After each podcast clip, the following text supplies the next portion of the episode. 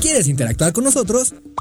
Búscanos en nuestras redes sociales como El Choro Matutino. Agréganos en WhatsApp al 777-443-4208. ¿Y por qué no? Sintonízanos desde la página web www.elchoromatutino.com.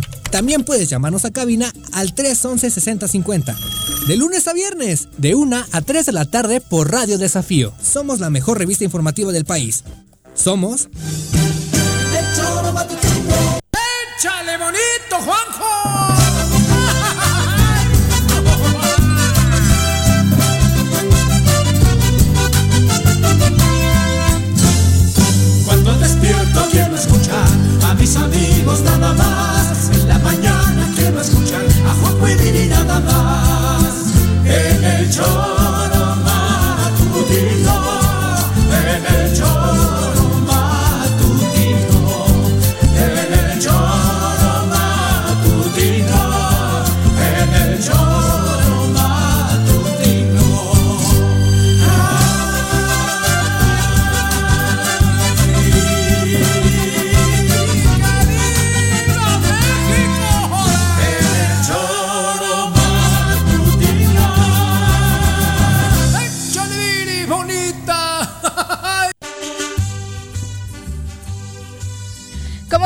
Queridos amigos del Zoro Matutino? Muy buenas tardes. Les saludamos con muchísimo gusto a través de elzoromatutino.com, radiodesafío.mx, nuestras redes sociales oficiales y por supuesto las aplicaciones para escuchar radio. Así que bienvenidos sean hoy 9 de septiembre del año 2020. Señora Rece, ¿cómo le va? Muy buenas tardes. ¿Qué pasó, señorita Arias? Buenas tardes. Nada aquí. ¿Cómo que nada? Nada, nada nuevo. Nada nuevo. Vengo de Muy la bien. escuela. ¿De la escuela? De- sí, ¿Estás tomando clases Estoy en tomando línea? clases porque hay una nueva aritmética y Muy bien. ando, ando agarrando la nueva, cabrón. Qué malos No. son con el Gober. No, por eso yo- es que tengo que actualizarme. Si el Gober dice que 7 y 4 son 10, tengo que ir a la escuela, cabrón. El que se lleva se aguanta y también AMLO hizo mal las sumas del cambio de dólar, ¿eh? También, cabrón, a sí, seis. También. A seis, ¿no? Exacto. Ajá, no, sí. Bueno, vamos a saludar a quien nos acompaña en comentarios.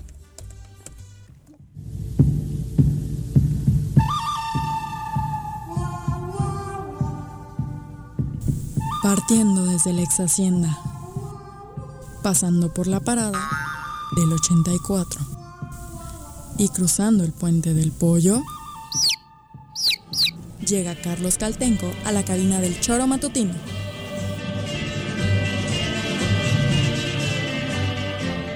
Carlos, ¿cómo te va? Muy buenas tardes. Hola, buenas tardes, Juanjo Viri, a todo el auditorio, muy buenas tardes en este día muy, muy agradable. Bienvenido, Carlos. ¿Tú sí sabes sumar? Eh, fíjate que yo me sé un chiste de la diferencia entre un psicólogo y un, psic- un psicópata, perdón, no, perdón, un psicótico y un neurótico. ¿Cuál es? ¿Saben cuál es la diferencia? ¿Cuál es la diferencia, querido Carlos? Entre, eh, eh, la diferencia es que el psicótico Ajá. cree que 7 más 4 son 10 y vive feliz. Y el neurótico sabe perfectamente que 7 más 4 son 11 y vive infeliz porque no son 10. Ah. Qué mal. Esa es la diferencia entre un psicótico y Bueno, un por supuesto, usted debe estar ya enterado de esta circunstancia que le sucedió ayer al gobernador, entre muchas otras declaraciones. Obviamente, ayer hablamos en este programa de la parte que a mí me parece fue la que debió viralizarse y la que es realmente grave, que es haber escuchado a un gobernador deslindándose de sus responsabilidades en materia de seguridad al decir que, bueno, ya nos estamos pasando exigiéndole al Estado y a la Comisión Estatal de Seguridad Pública y al que hay que exigirle es al fiscal, como si de lavarse las manos se tratara en casos como los de la colonia Antonio Varona, tan atroces, tan sangrientos y que, como usted sabe, cobraron la víctima de Muchos jovencitos. Eh, Es que- Obviamente dentro de esta declaración, eh, él habla también de la buena labor que ha hecho la Comisión Estatal de Seguridad en materia de prevención, diciendo que no ha habido un solo eh, gobierno que haya detenido tantos delincuentes como él. En las sumas y restas es ahí donde la cuenta ya no más no da. Y la pregunta también sería, ¿te parece que han sido siete grandes bandas que operaban en el estado las que se detuvieron, Carlos? Eh, recordemos que al carrete O lo sea, detuvieron en Guerrero en un operativo federal, no fue en el Y estado. al otro Y al en otro Puebla, Puebla. ¿no? Al otro en Puebla. Ray. Al Ray fue en Puebla. ¿Y quién más? El señor, O sea, ahí es donde eso- no salen las cuentas. Yo, yo no alcancé ayer a llegar a los siete No, pero delincuentes supongo que habla grandes, de ¿eh? no sé de quién. El señor cacarea huevos que no son de él, que no puso él. Y lo más grave es que se renuncia a la facultad del Estado para garantizar el Estado de Derecho. O sea, ¿cómo está eso de que no? Pues es que son, son enfrentamientos entre bandas rivales. Pues para eso está el Estado, para que la- las bandas rivales no se hagan justicia por su propia mano. Para eso está la Secretaría de Seguridad Pública, para eso está la Fiscalía. Entonces no, no, este, no hay manera de comprender cómo es posible que pretenda lavarse las manos y pretenda además acreditarse triunfos que no son de él. Bueno, pero aquí, a la hora de que dice siete, podría haber más. Creo que incluso alguien le quiere preguntar quién ¿Cuál es, es? cuál es, y se hace pendejo, ¿no? Pues empieza a hacer las cuentas. Ajá, Pues- es Tal vez eso empieza a es lo hacer que las le cuentas y ahí le confundió. Pero por otro lado, en un minuto dice cuatro veces. Tú dices que Andrés Manuel se ha equivocado en una multiplicación, ¿no? Del dólar, sí. Del dólar. Pero en, en un minuto cuatro veces dice la misma barbaridad.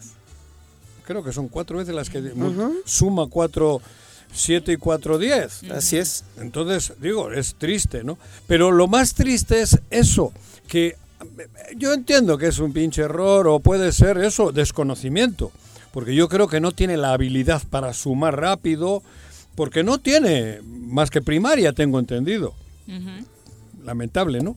Porque no es una exigencia para ser no, gobernador no, tener algo más. Pero ¿eh? haber, habiendo sido tres años ya alcalde y dos gobernador, creo que tiene que esforzarse un poco más. Es lo que yo digo. Si ya estás metido en eso y tienes una responsabilidad tan grande como la de ser alcalde o ser gobernador, coño, esfuérzate. Esfuérzate en sumar. Esfuérzate en capacitarte. No puedes seguir siendo de tomarse un carajillo y seguir gobernando con un carajillo, cabrón. Pero es que le bastó eso para ser gobernador. Sí, pero no es lo mismo para ser O que sea, ser. Es que a los morelenses les bastó con ese alcalde que Pero no sabe, no, no, no, pero para Ajá. votarle y hacerlo eso, gobernador. pero Nadie yo- le exigió algo más. No. En su mente es lógico que diga no se necesita algo más. No, pero yo si creo me que- quisieron y me no, votaron como- tantos para ser como gobernador. ser humano, como ser humano, vamos, tienes que hacer un esfuerzo, tienes que capacitarte, cabrón. Tienes una responsabilidad grandísima. Que es Ese sería el ideal, El, José. el ideal, sería el por ideal. eso. Pero, pero y si no que, y si no que lo deje. Pero Juanjo, lo real es que ayer a los mexicanos, creo que a una buena parte del mundo, porque se convirtió en nota mundial, nuevamente Morelos Sí, nota fue el mundial. chiste del día, El Morelos. chiste del día Morelos. Este, queda claro por qué el, el estado de Morelos está en las condiciones en las que está. Después de escuchar en ese fragmento al gobernador, queda claro por qué. Morelos está como está. Sí, bueno, pero joder. Morelos yo creo que no es un... un- Y creo que ya el presidente la no puede No seguir creo que sea... o sea, apapachando. Mo- Morelos Yo es creo que ya el es presidente tiene que intervenir. Y Morena...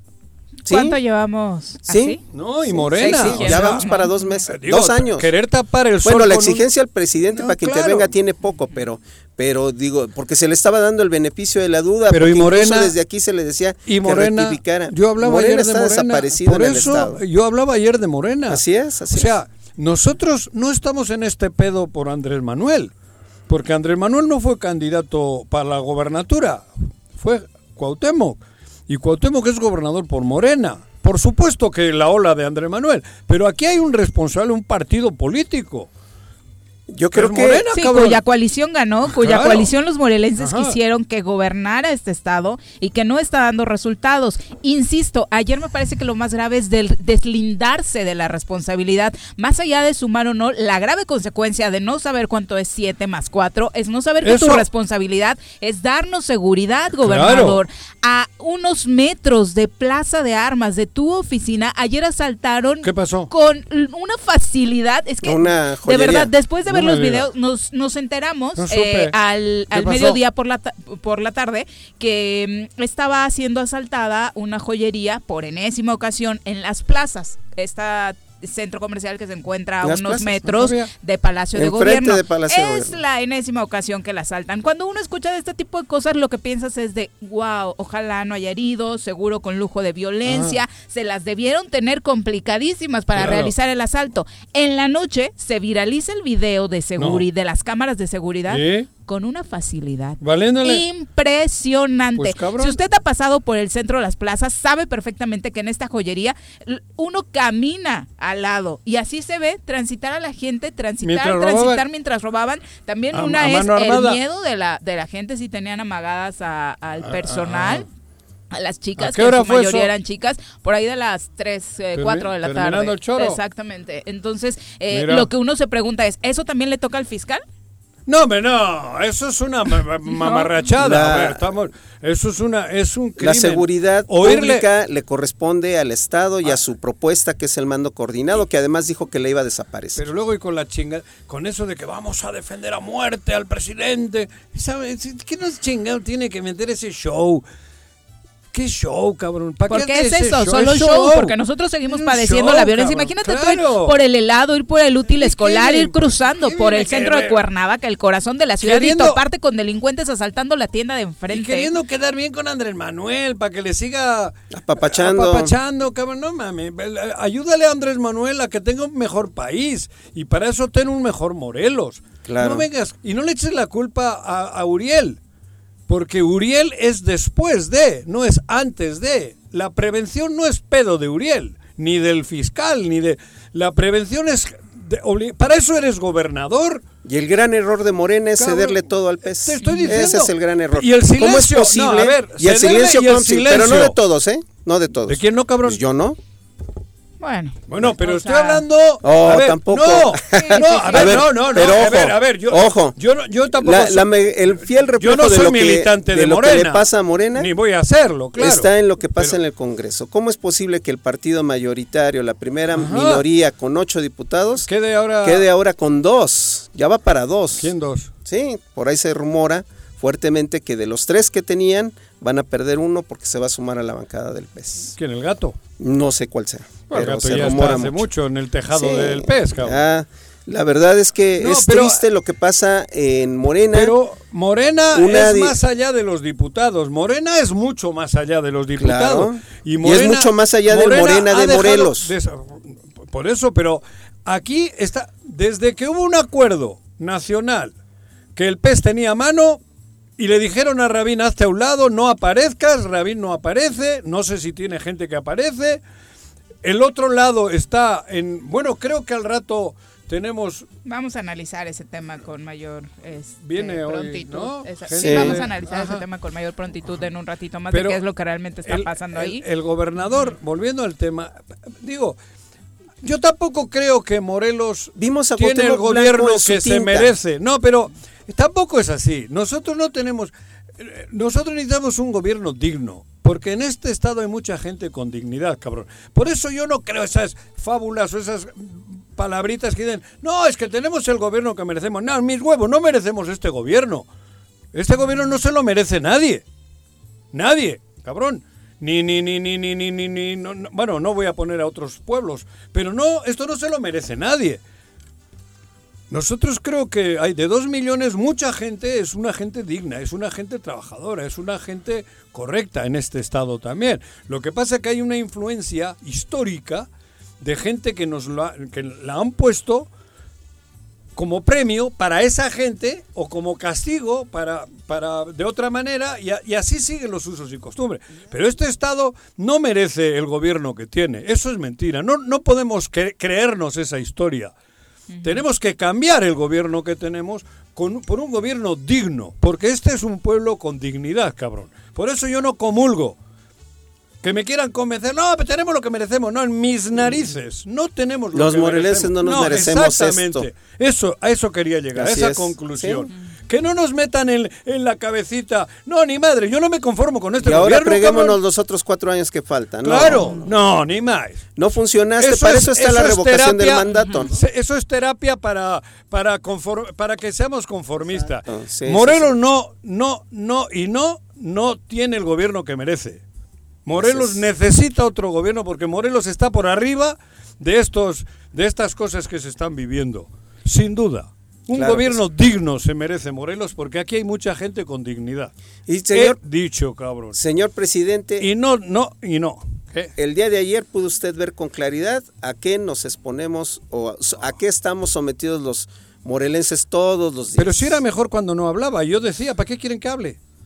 Era Entonces, mejor que no Pero por eso ya, ahí están las evidencias, ya... Un día reparte gallinas, al otro sí, eh, la, la caga, al otro la, la vuelve a cagar. Luego, la- y luego hay quien está operando para que en el 2021 el partido de él sea el que gane comprando conciencias como las van haciendo. Sí. Lamentable que sí hay gente que se está, está vendiendo su conciencia.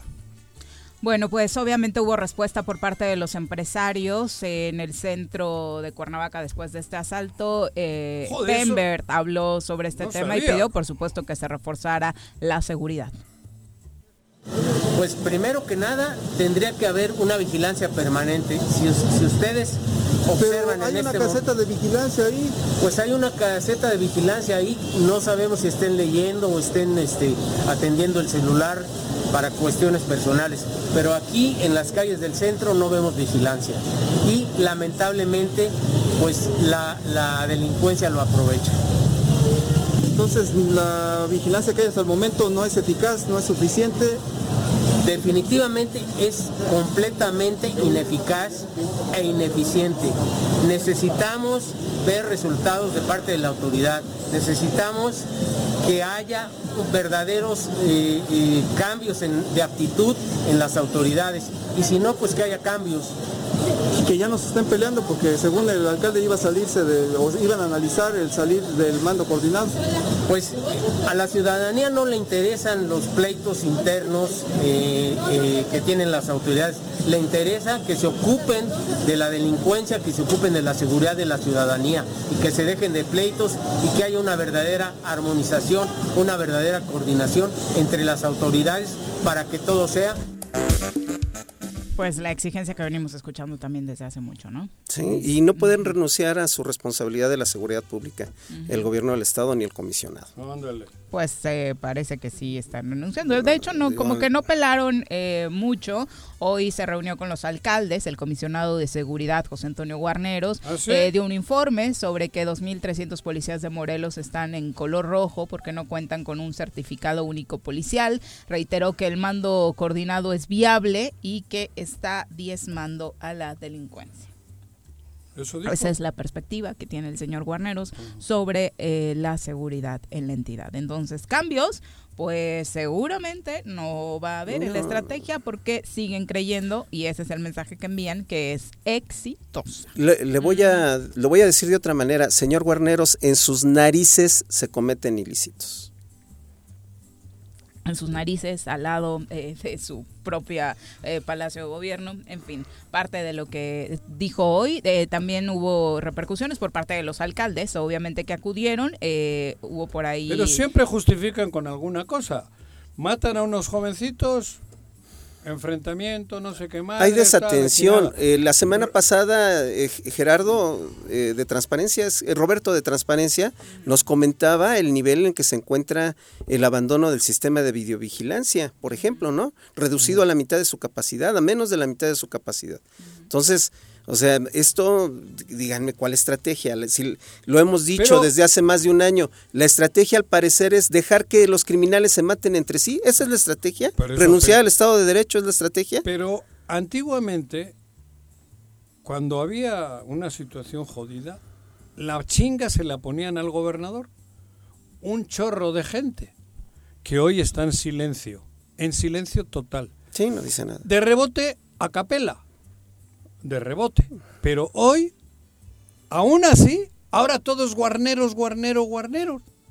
Cabrón, si el mando que hay aquí es gobernador, Y además prometió eliminar el mando único, Ajá, que hoy sí, le bueno, cambiaron de nombre nada más. Pero ¿dónde están aquellas voces que en situaciones no tan graves, porque eran graves, pero no tan graves como las de hoy, salían a pedirle la cabeza a Graco, a mentarle la mano a Graco? ¿Dónde están? ¿Dónde está el obispo? Por ejemplo, que fue el intelectual, el líder intelectual. ¿Y dónde están los otros? El rector, aquel rector, ¿dónde están? El, bueno, hasta Becerra y todo, todas aquellas agrupaciones que montaban el circo y era Graco, porque era Graco el gobernador. No es Guarneros el gobernador, ¿eh? Estamos muy equivocados. Aquí hay un responsable y se llama Cuauhtémoc Blanco, ¿eh? Lo que pasa es que como todavía en la mente de muchos solo es el futbolista, como que va. No, no, cabrón, es el gobernador. Es el gobernador. El otro tiene una carrera de vicealmirante y la chingada. Pero aquí ya no es el futbolista y, le, y se tolera mucho y como que solo hacemos bromitas que 7 y 4 son 10. No, aquí el gobernador es el responsable y al que hay que exigirle es al gobernador. No hay otro, es el gobernador. ¿Por qué? Pues porque es él. Claro, Juanjo, pero era comentando la nota de, De de Viri, de Ah, no, sí. ¿no? O sea, Y Rafa Reyes, alcalde de Jutepec, habló sobre los resultados de esta reunión con el comisionado de Seguridad Pública. Eh, la reunión estuvo basada en, en los puntos que tienen que ver con el armamento, este, por supuesto los, eh, el tema de los elementos de la policía, los exámenes de control y confianza que tienen que llevar a cabo y que tenemos hasta el mes de marzo para que todos estén absolutamente acreditados. Eh, fueron los temas de los, de los cuales hablaron. No hubo ningún tema que tuviera que ver con el asunto del mando coordinado, la continuidad o no.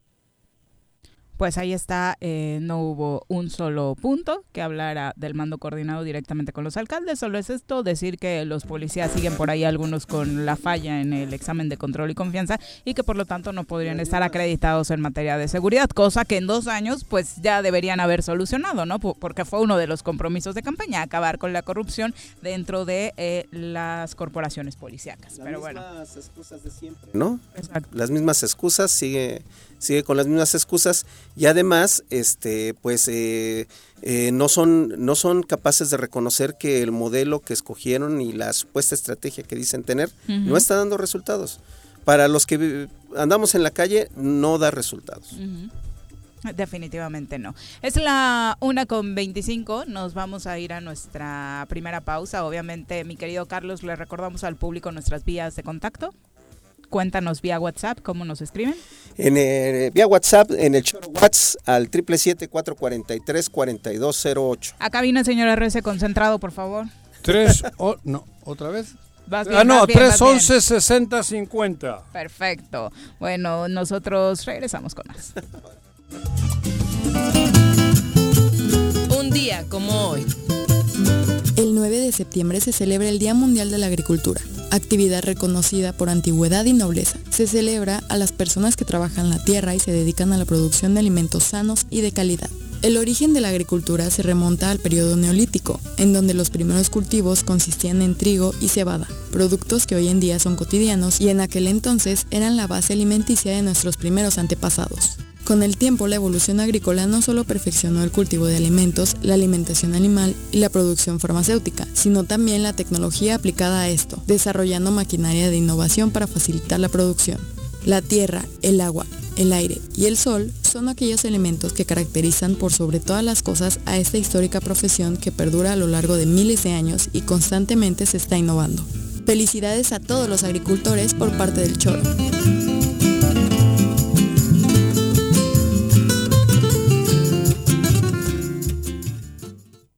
Tengo miedo, tengo miedo, tengo miedo, tengo miedo, tengo miedo, tengo miedo, señor, tengo miedo. No te asustes. Quédate en casa y escucha Aprendo en línea todos los días. En el Colegio Cuernavaca nos hemos adaptado a los nuevos tiempos. Tenemos el mejor modelo educativo y lo llevamos a cada hogar mediante plataformas digitales. Conócenos. Tenemos colegiaturas accesibles. colegiocuernavaca.edu.mx. Tu camino al éxito. La mejor manera de prevenir la transmisión del dengue, y chikungunya es implementando medidas de saneamiento básico y protección personal. El gobierno con rostro humano de Jutepec pide tu colaboración para evitar criaderos de mosquitos. Lava, tapa, voltea y tira. Información al número 777-116-0435. Ayuntamiento de Jutepec. Gobierno con rostro humano. Si quieres consentir a tu mascota, el mejor lugar para hacerlo es Clínica Veterinaria Mundo Mascota. Contamos con consultas, medicamentos, accesorios, alimento y servicio de pensión. Además, tenemos servicio a domicilio. Ubícanos en Avenida 10 de Abril, número 1210, Colonia Granjas, o llámanos al teléfono 169-2128. Clínica Veterinaria Mundo Mascota.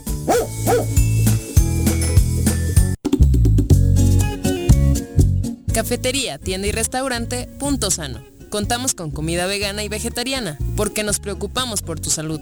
Ven y conoce nuestros productos orgánicos y suplementos alimenticios. Al interior de Plaza Andrómeda, local 19, en calle Pericón, Lomas de la Selva. Contáctanos al 372-3514 o búscanos en Facebook como Punto Sano Cuernavaca. Si vives en la 3 de mayo, aprovecha. Pues durante todo el mes de septiembre, el sistema de agua potable de la colonia tiene para ti 100% de descuento en recargos y gastos de cobranza. Te esperamos con todas las medidas de sanidad en la avenida Emiliano Zapata número 142, a un costado de la ayudantía. O llama al 416-6954 para más información. Emiliano Zapata, Administración 2019-2021. Un gobierno certificado por la gente. ¿Quieres interactuar con nosotros? Búscanos en nuestras redes sociales como El Choro Matutino. Agréganos en WhatsApp al 777-443-4208. ¿Y por qué no? Sintonízanos desde la página web www.elchoromatutino.com. También puedes llamarnos a cabina al 311-6050. De lunes a viernes, de 1 a 3 de la tarde por Radio Desafío. Somos la mejor revista informativa del país. Somos... Quédate en casa. Quédate en casa. Quédate en casa. Quédate en casa. Quédate, quédate, quédate. Y escucha...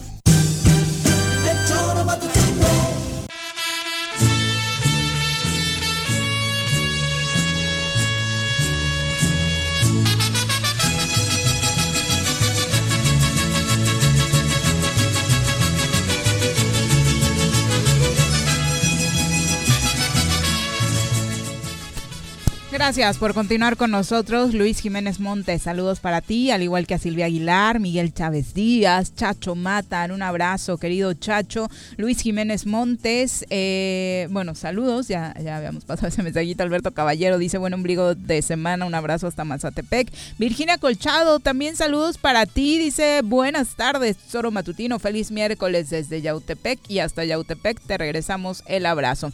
Joel JT, también saludos para ti. Eh, Máximo Javier. Javier López Espíndola, Samuel Enrique Corona, dice saludos a sus am amigos toreros de su amigo de Zacatepec, también Jesús Harley, eh, saludos Charlie Peñalosa, Arturo Álvarez Rogel, Juan Manuel Sandoval Vital, Yuriana Lázaro Holanda, paisana hasta Temisco, Ara MH dice, pienso lo mismo que tú, Viri, eso mismo sentí sobre el tema de la joyería, me dio mucho coraje e impotencia al ver la facilidad con la que estos tipejos hicieron lo que hicieron y todo lo que se robaron. Es una facilidad increíble. y que invita a otros a hacer lo mismo, porque es tan Ese es el fácil. ¿no? Ese es, el tan problema fácil. cuando se renuncia a la responsabilidad de garantizar el Estado de Derecho. Por eso Morelos está es una como invitación al, al delito, Claro. cometer el delito. ¿Qué pasa cuando pones controles, pones retenes? Se van. Hay patrullajes, Patrullaje. hay una vigilancia por ¿Qué pasa cuando a las ratas les se van? Pero se van a otro sitio. Y Morelos es el donde le ponen el quesito para que venga la rata, porque aquí solo ponen quesito. Y aquí nadie Oye, pero enfrente de donde está la máxima autoridad. Pero ¿dónde mataron a gente? ¿Qué cosa? También hace un Sí, año. al lado. ¿Dónde mataron? Al lado. En la Por eso- puerta. pues por eso les decía, señor Si es más- gobernador, señor Guarneros, en las narices se comete. Pero ¿sabes por qué? cometen- Porque ellos traen ilícitos. 40 guaruras cada uno, escoltas. Viven en su mundo Entonces no hay irreal, pedo, ¿no? porque ellos traen, no, no se preocupan más que de lo de ellos, traen 40 escoltas el, el 80, bueno, el, el 15% de la, del cuerpo de policías están de escoltas. Más, creo que es el 20. De escoltas. Ese ha sido uno de los grandes problemas. Entonces ellos no se preocupan porque ya saben que, no, pues si estamos protegidos, ellos. El resto de la Y ciudadanía... obviamente no creo que al señor Guarnero se le haya ocurrido mandar de escoltas a todos estos que no han pasado el examen de control y confianza, ¿verdad? Eso los deja para nosotros, los ciudadanos, Claro. ¿no? Los que sí pasaron en Bueno, control y los policías hay mejores habladurías de algunos escoltas, que mejor no hablo. Uy, qué fuerte. Máximo Javier dice, perdón, ahora No, lo voy a decir de otra manera, yo no culpo al marinero, él solo debe estar cumpliendo órdenes, es lo que sabe hacer, Hay un no es policía.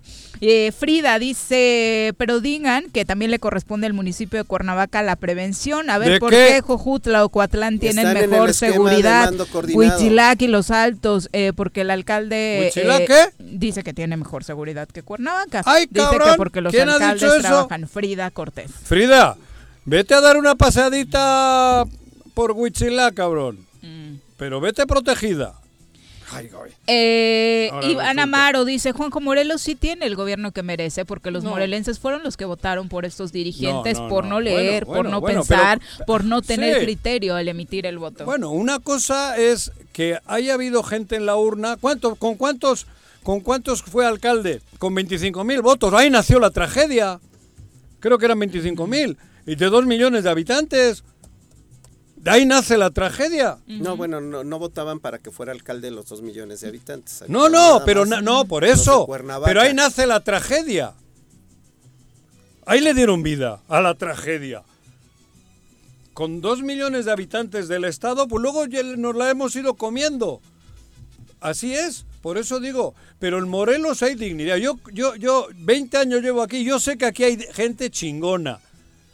Lo que pasa que, bueno, em, eh, también entras en un letargo.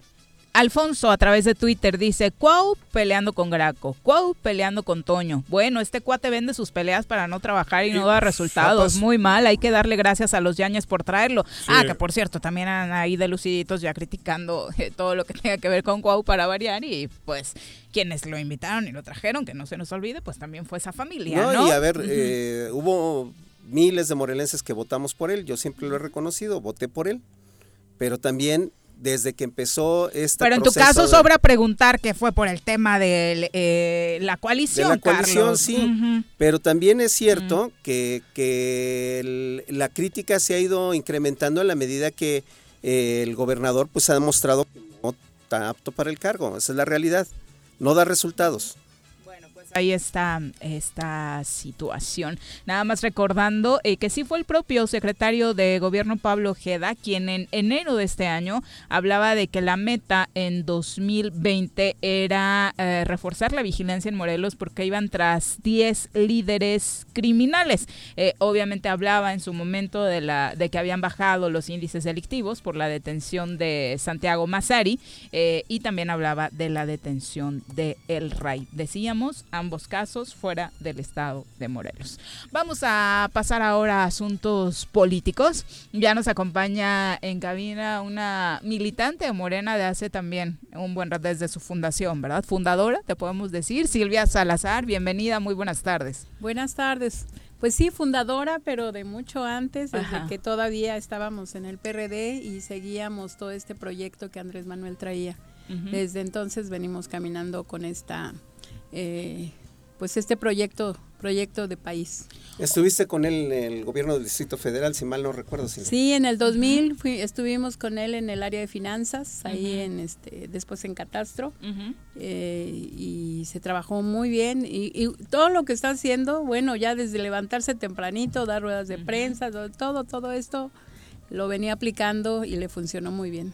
¿Cómo está Morena en Morelos, eh, Silvia? Ha sido la pregunta que más nos hemos hecho, al menos Sí. estas dos últimas semanas, eh, porque lo que ha sucedido en materia de seguridad, lo que está sucediendo en materia económica con el gobierno del Estado, pues hace preguntarse de, pues, ¿dónde está el otro partido por el que también se votó para entrar en coalición a, a gobernar esta entidad? Claro, y por eso nuestra preocupación, porque en el estado de Morelos, donde pues eh, nació la revolución, donde hay tanta gente valiente, donde hay tanta gente pensante, donde hay tanta gente comprometida por este cambio, pues realmente eh, en Morelos estamos viviendo una crisis grave.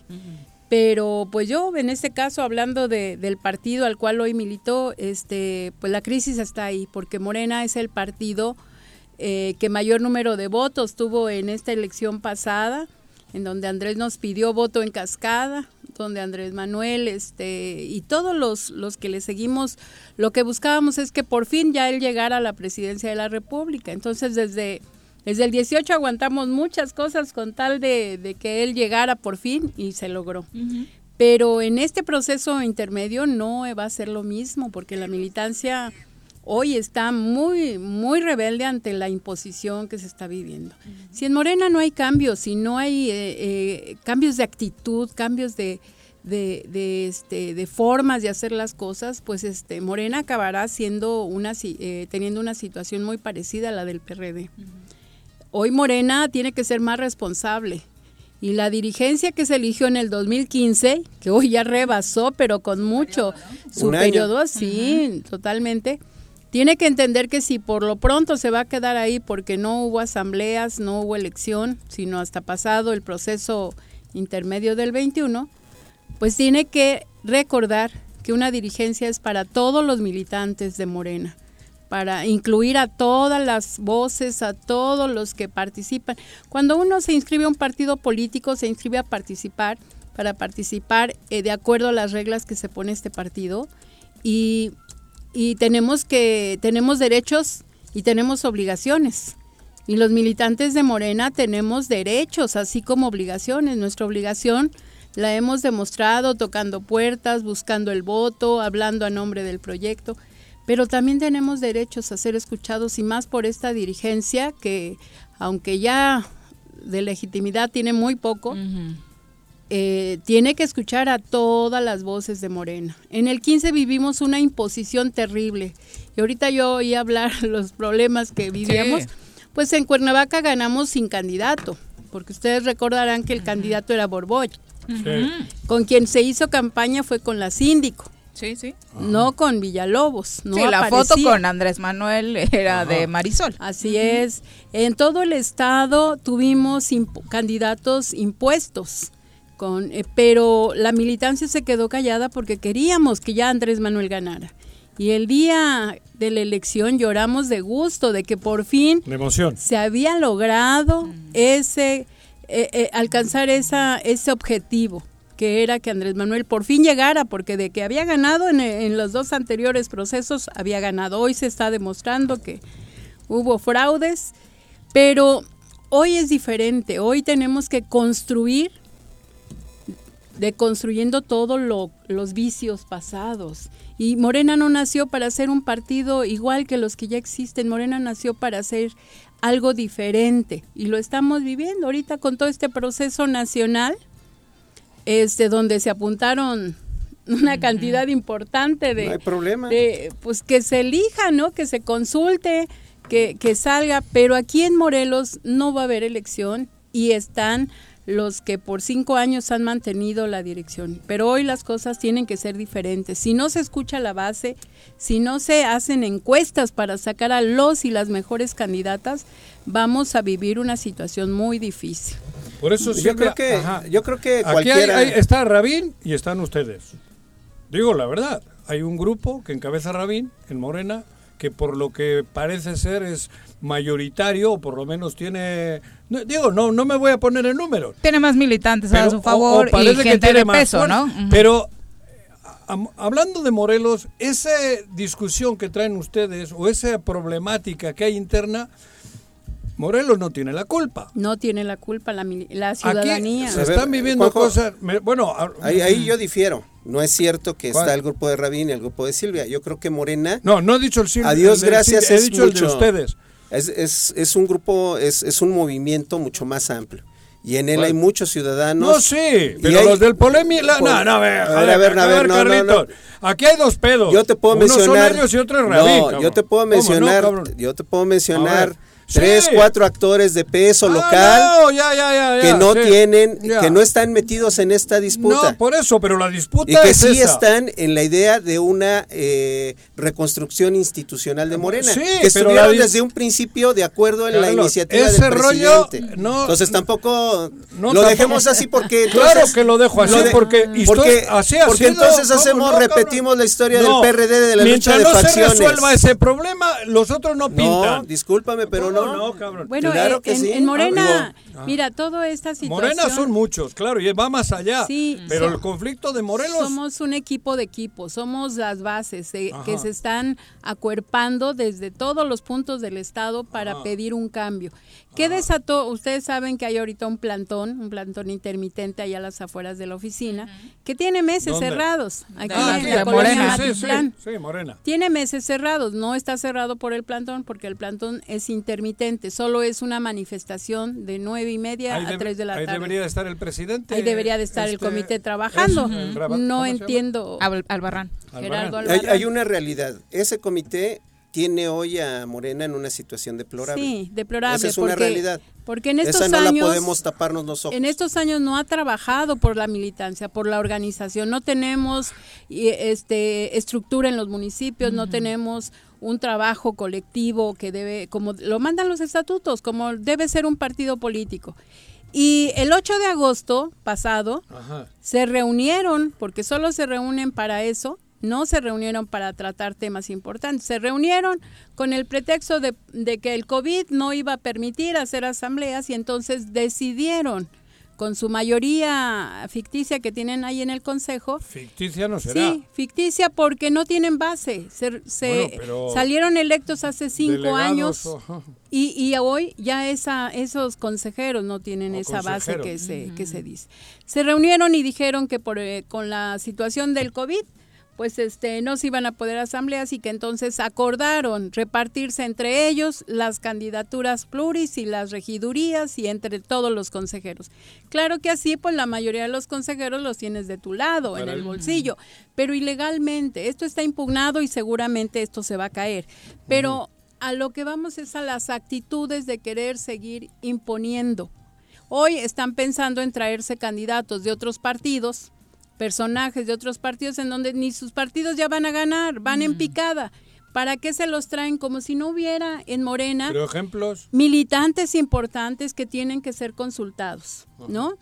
Eh, por eso la militancia, la de base, eh, una parte, claro, porque hay muchos equipos en todo el estado, pero una parte dijo ya basta y tenemos un mes en el plantón. A mí me invitaron, yo he estado participando, quien tuvo la iniciativa fue compa- fueron compañeros de Cuernavaca, pero hoy se suman de los cinco distritos. Y, y se han hecho, se han venido haciendo acciones, ya hoy se tiene una estructura importante en todos los distritos y casi eh, en la mayoría de los municipios, donde estamos alzando la voz para decir ya, ya Gerardo Albarrán, ya, ya basta. Pero más que Gerardo Albarrán, los que están atrás de él, que son los rabines, Rabín y su hermano, que son los que dominan ese consejo y los que y, y andan mencionando, somos la dirección y somos los que vamos a volver a poner las candidaturas. Ya no son los mismos tiempos de hace tres años, en donde eh, Jacob Polensky les avalaba todo lo que querían hacer. Y ya no estamos en esos tiempos en donde la militancia, cuidando que Andrés Manuel llegara y demás, se quedaban callados. Hoy son tiempos diferentes. Eh, tan es así que, bueno, pues estamos buscando a todos los que se están este, están participando para la dirigencia nacional. Ayer se tuvo una plática virtual con Porfirio Muñoz Ledo. Este, se va a tener con Citlali. El sábado viene Gibran. Vamos a tener una plática con Gibran. Mario Delgado. Si viene Mario, lo escucharemos, pero principalmente lo que queremos es que nos escuchen. Que vean la problemática que se vive en Morelos, porque tenemos que ser un partido muy responsable. Por eso. Si, si no hacemos bien las cosas y buscamos los mejores candidatos, Claro. vamos a volver a vivir lo que hoy estamos viviendo. Silvia, aquí está, venía, Estatutariamente- aquí está- permíteme. Aquí venía, viene como colaborador eh, Memo Rubalcaba. López Ujú. Rubalcaba. Antes de todo esto discutíamos. Terminó de secretario del gobierno. Antes de la campaña de Antes, 2018. antes de la campaña. Terminó de secretario. Después sale encabronado. Es Morena. Ustedes estaban en el gobierno. Es Morena, ¿no? El Estado, por lo que veo o por lo que sentimos, está de la jodida. Ustedes estaban ahí. Sí, porque mira... Y eh, era Morena. Sí, es y- morena, y- una parte de morena. Por eso, entonces, estando ahí, ¿por qué no hubo la posibilidad de, de hacer más como Morena? Ustedes en que el gobierno. En el gobierno y por el Estado. No, no, sí. yo hablo por el Estado. No, el Sí. gobierno... Por el Estado se ha trabajado. Ustedes van de puros y castos y los malos son los rabines. Pero ¿qué pasó? No, no, No, no. sí, digo... Aquí no hay ni puros ni castos, somos militantes que Ajá. tenemos que cambiar la visión de la política. Hoy Sí, eh, a nivel nacional estamos viendo toda la, eh, la guerra que contra la corrupción que se está dando, todo la- el trabajo a nivel de gobierno federal, Ah. pero esto Andrés no puede hacer todo. Andrés Claro. Manuel está Por haciendo eso Morena tiene Por tiene obligaciones. en Andrés está haciendo lo que le toca en su ámbito. Claro. Nosotros tenemos que hacer lo que nos toca desde nuestro municipio, Ajá. desde nuestra colonia, en el estado. Y como muchas voces lo han dicho, bueno, hubo traición aquí en el estado, pues ahí está, pero no- a nosotros nos toca trabajar para que eso no vuelva a suceder, para que quien llegue realmente respete el motivo por el que llegó, porque son encargos. Y hoy vemos a diputados que pusieron los, lo- la dirigencia actual, desde entonces, que ya se fueron al PES, que ya se fueron al PT, que ya se... ¿Dónde está la dirigencia seria que los llama, los coordina, les da línea, les plantea los trabajos que deben de realizar en base a Nunca los sucedió eso. Nunca ha ¿No? sucedido. ¿Y dónde, diputados, pero ¿y dónde está la... a no hay dirigencia. y no hay ideología. A ver, Además, En los que, en los que vayan a los cargos tienen que sí. tener compromiso con el, el proyecto de nación. ¿qué hace Torres en el PES? ¿Qué hace? Es lo que yo el me alcalde, pregunto. digo, por ejemplo, si yo soy un socialista, si soy un progresista, no puedo pasarme a un a la, partido de a la- derecha. a la ultraderecha. De Digo, extremo a extremo. Así eh, por eso, Silvia, o sea, aquí nos han confundido y es Morena la que nos ha Sí, confundido. por eso Morena tiene que retomar las Silvia, cosas. una pregunta. Ajá. Esta dirección es no ha reclamo. sido dirección para Una pregunta, todos. Silvia. Vamos a suponer, eh, porque yo creo que uno de los orígenes de toda esta crisis, eh, eh, Morelos incluido, tiene que ver con esta bronca en la que nos metieron diferentes facciones de esos grupos que controlan determinadas estructuras de Morena eh, de- a partir del año pasado cuando se tenía que renovar la, direc- la dirección nacional. Sí, pero hubo todo Bueno, no. un año después vamos a hacer finalmente lo que el presidente, el líder moral de Morena, este, sugirió en ese momento, resuélvanlo con una encuesta para no desgastarnos y que sea el pueblo y todos, no nada más los militantes, porque además está muy cuestionado el padrón de militantes, todos puedan determinar quién dirige Morena. Sí.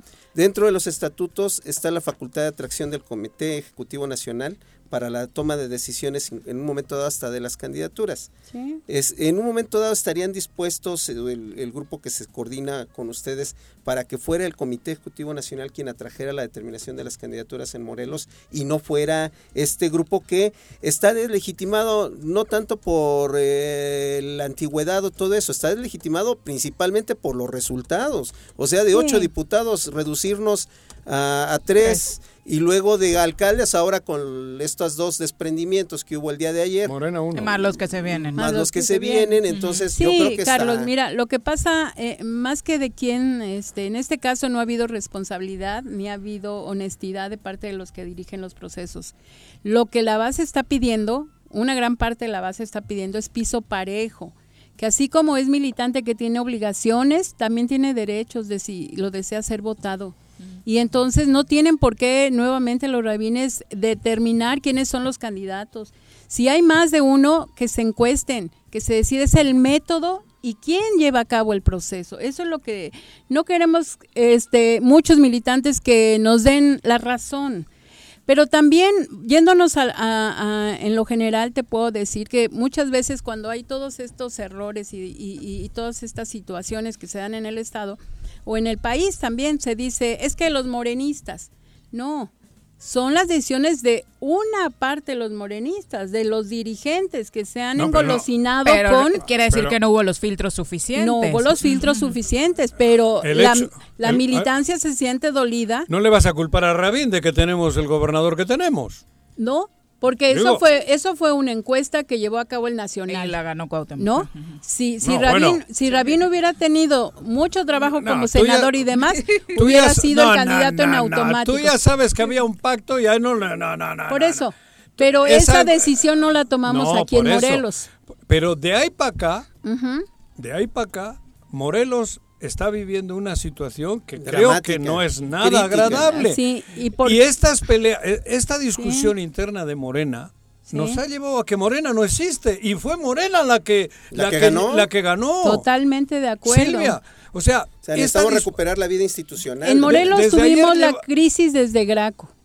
Porque si muchos morelenses votaron por Cuauhtémoc a pesar de, lo de los pesares, es porque decíamos queremos ya otra cosa que no sea Graco y Rodrigo representaba a Graco. Sí, claro. Entonces ahí la gente se volcó. El problema no es ese, sino cómo respondió el que quedó.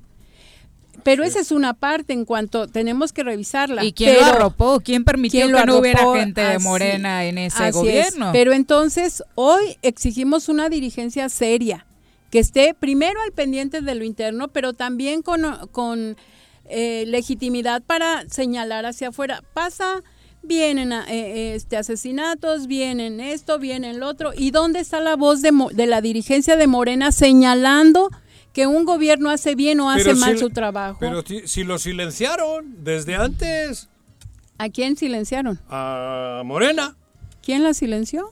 Pues yo diría quién la silenció. el alto mando. Pues era Jacob, porque el no más. alto mando. No, no, no. Porque- el al- pero a ver, Pero yo- que aclare yo- esa consigna. yo no Juanjo neces- trae la teoría desde que de allá arriba le Claro. Mira, yo no como atacar dirigente, al gobierno estatal. yo como dirigente diría, a ver, vamos a trabajar en lo interno. Si hay voces internas en Morena que estén opinando constantemente, viven una vida política interna sana, porque están desde las desde los comités, desde las colonias, desde los municipios opinando qué está haciendo su diputado, qué está haciendo su presidente, están vigilando, hay observancia, pero hay un descuido total a todo ese trabajo. ¿Por qué no, no han reunido a todos los diputados que quedaron de Morena o que quedan para ver por qué votaron como votaron en el Congreso en el presupuesto? ¿Qué los llevó a, a votar de esa manera? A los presidentes. Cuando pidieron que el 5% se les devolvía, ¿por qué los diputados no los respaldaron? Hay una crisis generalizada. Pero ustedes avalaron, estaban en el gobierno, Silvia, No. que era un retortijón permanente, de No. verdad.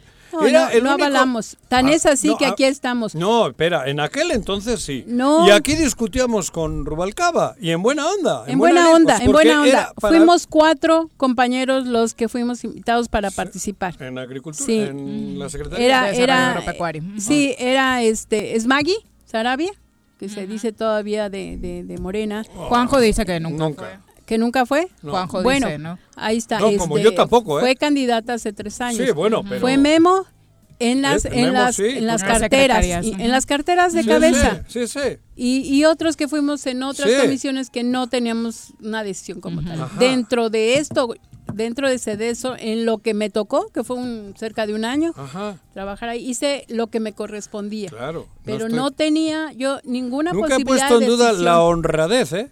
Cuidado. Así es, y no Ni tan es así y de Memo tampoco, que menos. nos llegó la invitación muy sutilmente de irnos al PES. Eso nunca iba a pasar. Ajá. Nunca iba a pasar. Claro, porque tú tienes una identidad clara Claro. con tu ideología. Nunca Eso iba lo a pasar. tenemos claro.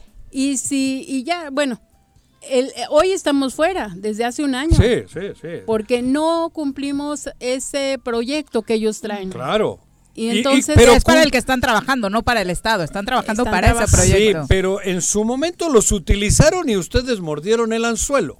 pudiera, Perdón. pudiera servirse que Traigo se diga ganas de decirlo lo Dilo, que de dilo, verdad, de pero verdad, pues, se lo dije a, a yo Memo, no me cabrón. sentí utilizada, sino me sentí invitada a un proyecto por el cual, porque sí, no, como dice Carlos, fuimos a tocar la puerta Ajá. para pedir el voto por este proyecto junto con el que nos interesaba, que era el de Andrés Manuel. Nada más que la diferencia es que nosotros, bueno, particularmente yo, desde que los primeros errores grandes del, del gobernador se empezaron a, a señalar. ¿Por qué? Porque da esa libertad del no depender de, Claro. de, de ellos, ¿no? bueno, tan es así, tan Yo es así entiendo el que gobierno hemos- PSOE Podemos, pero nunca entendería Podemos con el PP, ni con Vox ¿O cómo se llama esa Sí, otra? Vox. Hablo de la ya de la península Sí, ibérica. La unión de, de un grupo, Ajá. un proyecto de izquierda Tener con uno en de el gobierno a Sanz como jefe, a Villarreal de tesorero y toda la sarta Ah. que había por ahí de ultraderecha y ustedes estaban ahí. Ay, Es que es para hablar de Morena, ¿eh? Sí, no, no quiero... No, no, no, yo lo entiendo. Pues directamente en la secretaría. Ajá. Gilberto no es un hombre de izquierdas. Así es. Gilberto fue candidato del PAN, ¿no? Bueno, fue Sí, diputado fue, del PAN en sí. su pasado Y- y, y de- ahora y de gente de Oscar. Sergio. Sí, yo lo sé. Ajá. Integraron un gobierno en donde apenas si nos incluyeron en una mínima parte. Claro. Tan es así que lo llegó a decir el gobernador. Aquí tenemos a Rubalcaba, lo señaló, ¿no? Ujú. Este, nuestra posición no era de definiciones, pero siempre estuvimos desde esa posición. Porque en, en Morena nos cerraron la puerta incluso hasta para ir A iba. Las urnas en el proceso A eso pasado. iba, eso iba. Fuimos y hablamos con ellos para decirle déjenos ser representantes de casilla, porque lo que queríamos era defender el voto de Andrés Manuel, que queríamos que esta vez sí llegara. Que no, no. No nos lo permitieron. No nos lo permitieron. Ese es el Y tema. fuimos a cuidar casillas, ¿sí? Eh, eh, por la candidatura de, de, de Cuauhtémoc, pero ahí en la misma casilla se cuidaba el voto de Andrés Manuel. El federal. Fue la salida que tuvimos y otros se fueron Bueno. a cuidar en el, P, en el PT, en fin. Pero nuestro proyecto siempre ha sido el mismo y tan es así que él era candidato de la coalición. Que si él después al llegar dijo que no le sirvió Morena para llegar, pues bueno, ya es Bueno, otra pero- cosa. Ya es Bueno, una pero nada- pero Nada volver más el volver- presidente es que sacó yo 12 que- pero puntos quería arriba volver a que él, Morena, ¿no? desde- no le sirvió para nada. desde Bueno, que- ya vimos que no es bueno en aritmética. Desde que acabaron las elecciones, Morena en Morelos no hay. Siendo el... No, no hay. Y se sabe que en las encuestas sigue arriba, pero es Pero como no. en la alcaldía de Cuernavaca ganó Morena, no, digo la verdad, Toño lo sabe, Bueno, a Macusac. pero Pero eso es una irresponsabilidad de Morena pero con el votante, cabrón, Silvia. y con el pueblo. es, Por, Sí, por eso, eso. por eso estamos pidiendo que hoy Morena sea responsable. Y si no va a haber elecciones que integre, porque mira, en el Comité Ejecutivo Estatal corrieron, Gabriel Rivas es parte del Comité Rivas, Ejecutivo, sí, sí. está fuera. Gabriela Salazar es parte del Ejecutivo, secretaria de la Mujer, la sacaron por su enfermedad, la excluyeron. Eh, la compañera Irma Salinas de Cuautla es parte del Comité Estatal Ajá. de Cultura, está fuera. La compañera de los jóvenes, o sea, excluyeron a todos los que les estorbaba. Hoy lo que queremos es que este comité sea responsable y reflexione. O sea, al final estamos dentro de Morena y al final, bien o mal, para bien o para mal, somos compañeros en Morena. Pero si han hecho las cosas mal, tienen que reconocerlos y tienen que buscar la unidad si queremos que en Morelos la gente voltee a ver a Morena. Esa era la gran pregunta. ¿Cómo se le va a hacer en 2021 si hay dos grupos ¿Cómo tan polarizados vida al interior institucional? del partido? Tiene que haber voluntad de todos para que esto se corrija. Que los vicios que en el pasado se aplicaron hoy no, no prosperen. Y que la militancia que tenga aspiraciones de- en cualquier punto de, eh, del municipio, del distrito, sea incluido y sea encuestado, sea considerado. Que no anden divulgando que ellos van a poner todas las candidaturas y que muchas van a ser de externos. Morena no se merece eso. Y eso es lo que estamos haciéndole llegar a todos los aspirantes a la dirigencia nacional. Ahora nos explicas lo de los tiempos, vamos a comentarios del público, dice Jorge Armando Arroyo, qué lamentable que la militante hable de ilegitimidad en Morena. Las situaciones externas han determinado la situación actual y hay legalidad que sustenta. Al menos un grupo de los que están en el plantón en el 2018 apoyaron al candidato independiente y ahora con qué cara están ahí exigiendo en Morena. Triste ver la misma forma de hacer politiquería de siempre. Del PRD viene de la militante, dijo, se le nota. Sí, yo no puedo negar que yo fui del PRD, fui dirigente de Ah, asuntos es municipales muy- en el PRD. casi todos bueno, los de Andrés Morena. Manuel viene de Morena, del PRD, y PRD. creó Sí. Morena. Eso eso no es un pecado y al contrario, para mí es el un PRD honor. en el inicio, en Claro. los primeros, Sí, era porque el- es, es la historia de Es la, la lucha de la historia, izquierda. de la Y izquierda. finaliza es- diciendo Jorge Armando, ojalá los rabines dominaran, como dice eh, Silvia, así se hubiera evitado que el pez hiciera y deshiciera Así a es. su antojo y no hubieran hecho un Es que no lado dominan eh, precisamente. a Morena en Es el- que precisamente es lo que ¿no? reclamamos, que la dirigencia no ha estado eh, eh, a tono con las demandas del, del, del Estado. No ha estado. No ha habido una voz de Morena que denuncie, que declare. Yo cómo puedo ir ahorita a denunciar lo que pasa en el Estado si al, de- al interior de mi partido no hay democracia. Eso es lo que primero tenemos que solucionar. Primero tenemos que limpiar la casa para ir y denunciar todo lo que está pasando hacia el exterior. Creo que esa sería el primer, la primer demanda, ¿no? Que estén a la altura de la militancia, pero sobre todo de la ciudadanía que votó por, por Morena. Incluso los que no votaron por Morena tienen derecho a que, a que el partido mayor en el Estado esté en toda la problemática que se vive en este Estado. Eh, Jesús Gonzaga dice, cada que escucha a un militante de Morena es el mismo discurso, no hay un plan tangible para poder ayudar al Estado. Sí, el plan se tiene, el proyecto No, se ¿qué tiene? Sí. pero no se aplica. Realmente, si vemos nuestros principios, nos habla, incluso hablábamos de, de los tres principios que nos rigen, no mentir, no robar, no traicionar. Pero fíjate que... Apréndetelos, Juanji.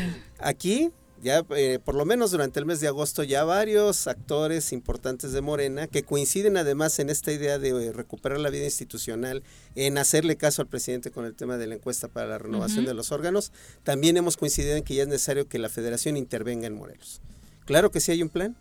Sí Jesús, te- sí hay, un plan. hay un plan. Eh, Jesús Castillo, periodista, dice, pensé que Silvia Salazar era parte del grupo de los rabines. ¿Quién la puso como candidata a la alcaldía de Jutepec? ¿Que no era funcionaria en la CEDESO con Gilberto Alcalá? La presidencia de Jutepec me puso la ciudadanía de Jutepec. Yo gané una encuesta Así en el. PRD y fuimos por una coalición. Era en ese entonces Movimiento Ciudadano, PT y PRD. Y yo hice campaña con esos tres partidos, pero además con el logo que ya de Morena, que ya era movimiento en ese entonces, porque siempre me he considerado de esa línea de Andrés Manuel. Además Ahí- se enojaban mucho de una- en una expresión del PRD porque se utilizaba el logo de Morena, yo me acuerdo muy Sí, bien. pero, pero era movimiento y, y- y nosotros anduvimos eh, eh, credencializando cuando todavía era Morena, este Sí, movimiento. Recordamos, nos tocó, nos tocó verlo. Sí, así Eh, es. Alejandro dice que, bueno, también se cometieron errores en tu administración como presidenta, tan es así que cuando volviste a ser candidata de Morena, el pueblo te dio la espalda. No, no fue de esa manera. Eh, yo participé en ese entonces, Morena era su primera elección. Y aun cuando un poco me resistí porque mi pr- compromiso era no haber este, dejado el, gobierno municipal por los tres años, pero sabía que Morena necesitaba en ese momento candidatos que sabían que iban al sacrificio, porque en esa primera elección de Morena la meta era mantener el registro.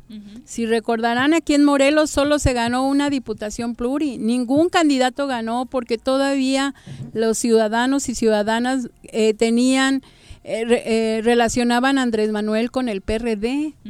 Todavía no, Morena no estaba sentado y nuestra misión era mantener el registro que se logró. Ivonne Barrera dice, lo que Morena ha olvidado es que ganaron partidarios gracias al licenciado Andrés Manuel López Obrador y que, que si la gente ahora los abandona es porque les ha ganado la avaricia y no los ideales de quien fundó Morena. Totalmente de acuerdo.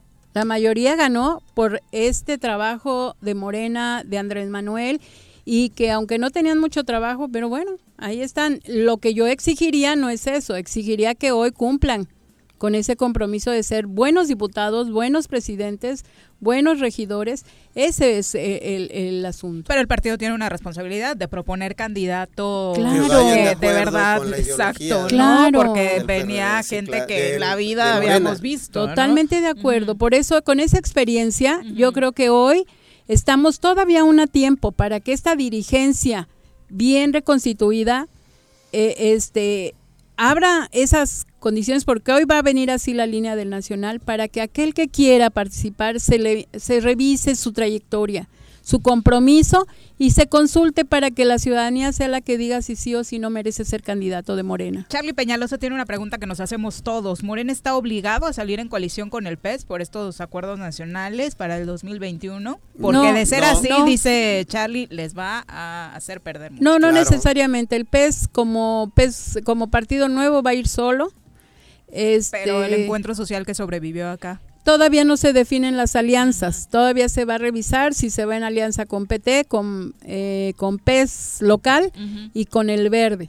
Eso todavía no, no se define. Este, ¿Tu será postura una cuál sería, Silvia, como militante de Morena? Mira, creo que con el PT em, traemos una alianza desde hace mucho tiempo y ha estado Y es lógica. nacional, una alianza nacional. Creo que esa alianza es la más natural. Hubo hace pocos diferencias por el caso de Noroña, pero este creo que esa es la más natural. La del pez local no tienen ellos eh, una ideología cercana con la de Morena. Se me haría a mí anti. Bueno, se me hizo desde la vez pasada, pero así se dieron las cosas de forma pragmática. Te repito, queríamos ganar esta vez contundentemente la presidencia de la República y se logró. Y con el verde hay mucho rechazo, pero todavía no se definen esas alianzas. Fíjate ¿Qué que- mensaje le dejarías a los militantes de Morena ya para concluir? Sí, gracias y gracias por todo este espacio. Miren, yo eh, hago un llamado a la militancia, a toda la militancia, pero también a la dirigencia de que tenemos que ser responsables, de que estamos a tiempo para que Morena mo- en Morelos eh, logre llevar buenos y buenas candidatas, consultados, eh, eh, investigados, porque hoy se requiere eso también, investigados, eh, y si cumplen con los requisitos, adelante, pero que además, ya ganando, se les mantenga en observatorio, se les mantenga en una revisión para que realmente no no es- son gente que llega libre por sí sola, llegó con el voto de muchos ciudadanos y tienen que cumplir con ese compromiso que Andrés Manuel ha impulsado a favor de la gente y mayor participación de la ciudadanía. Y quien no gobierne bien, pues ahí está el referéndum. El mismo Andrés Manuel se va a consultar el próximo, en el 22, para saber si los ciudadanos coinciden bien con su gobierno o no. Y, y lo mismo tendrían que hacer, estar haciendo todos los que, los que van de, de representantes populares, los gobernantes. Si, si el ciudadano no está de acuerdo con, con la administración, con los gobiernos que están haciendo, pues, pues igual que se retiren, ¿no? Pero será la ciudadanía. Entonces, para eso hay que hacer un buen trabajo. Yo sé que es muy difícil hoy, o, tal vez en otra ocasión habría que hablar de los de los gobiernos municipales. Están pasando por una situación muy Muy. difícil. De entrada llegaron con unas deudas enormes. La crisis, yo, los gobiernos municipales de verdad que son de los más castigados. Habría que buscar eh, salidas para que no sean los ciudadanos los que paguen esos costos, que les cortaron la luz, que no hay para la basura, que todo. Es un Pero círculo vicioso porque al es- alcalde después ya no le queda otra. Así es, pero son temas que hay que revisar a profundidad y que este estando coordinados en torno a estos buenos proyectos de gobierno creo que se pueden lograr, pero primero tiene que haber voluntad de todos para que a Morelos le vaya mejor. Lo platicaremos, Silvia. Muchas gracias. No, claro. Muy buenas tardes. Muchas gracias, Juanjo, aquí, muchas gracias, como Viri. siempre. Son las dos con nueve. Volvemos. Hasta luego. Ánimo. ¿O no se va a hacer la carnita asada? No, no se va a hacer ninguna carnita asada. Mejor quédate en casa y escucha. En Morelos las y los diputados trabajan por leyes con justicia social y de beneficio para todos. A partir de este año, las actas de nacimiento no pierden vigencia, así que ya no tendrás que gastar más para realizar tus trámites. Con acciones como esta, Morelos avanza. 54 legislatura. Congreso del Estado de Morelos. La escuela está en mi casa. Así es, en el Colegio Cuernavaca hemos adaptado nuestro modelo educativo a las plataformas digitales para que ellos sigan aprendiendo en línea. Kinder, primaria y secundaria. Conócenos, colegiocuernavaca.edu.mx. Tu camino al éxito. En Yautepec se realizan obras y acciones en electrificaciones, pavimentaciones, colocación de luminarias, rehabilitación y construcción de pozos de agua, drenaje y conducciones de agua potable, pensando en mejorar la calidad de vida de los yautepequenses mediante un desarrollo urbano sustentable. Agustín Alonso Gutiérrez, continuidad en el progreso.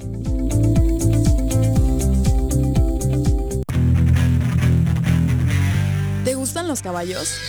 ¿Tienes uno? ¿Sabes montar? ¿No? ¿Quieres aprender? Conoce los beneficios de hacerlo en Rancho de la Media Luna en Huitzilac. Contáctanos al 777-155-1062.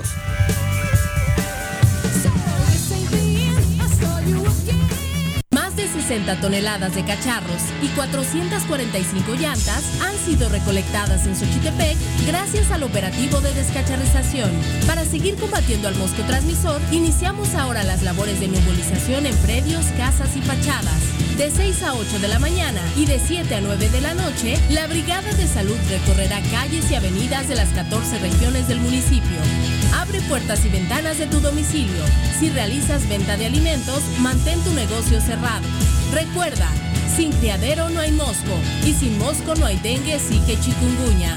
Gobierno municipal. Estar bien te lo mereces. ¿Quieres interactuar con nosotros? Búscanos en nuestras redes sociales como El Choro Matutino. Agréganos en WhatsApp al 777-443-4208. ¿Y por qué no? Sintonízanos desde la página web www.elchoromatutino.com. También puedes llamarnos a cabina al 311-6050. De lunes a viernes, de 1 a 3 de la tarde por Radio Desafío. Somos la mejor revista informativa del país. Somos... Me amarran como puerco. Mire. ¿Quién te manda a salir en plena contingencia? Quédate en casa y escucha.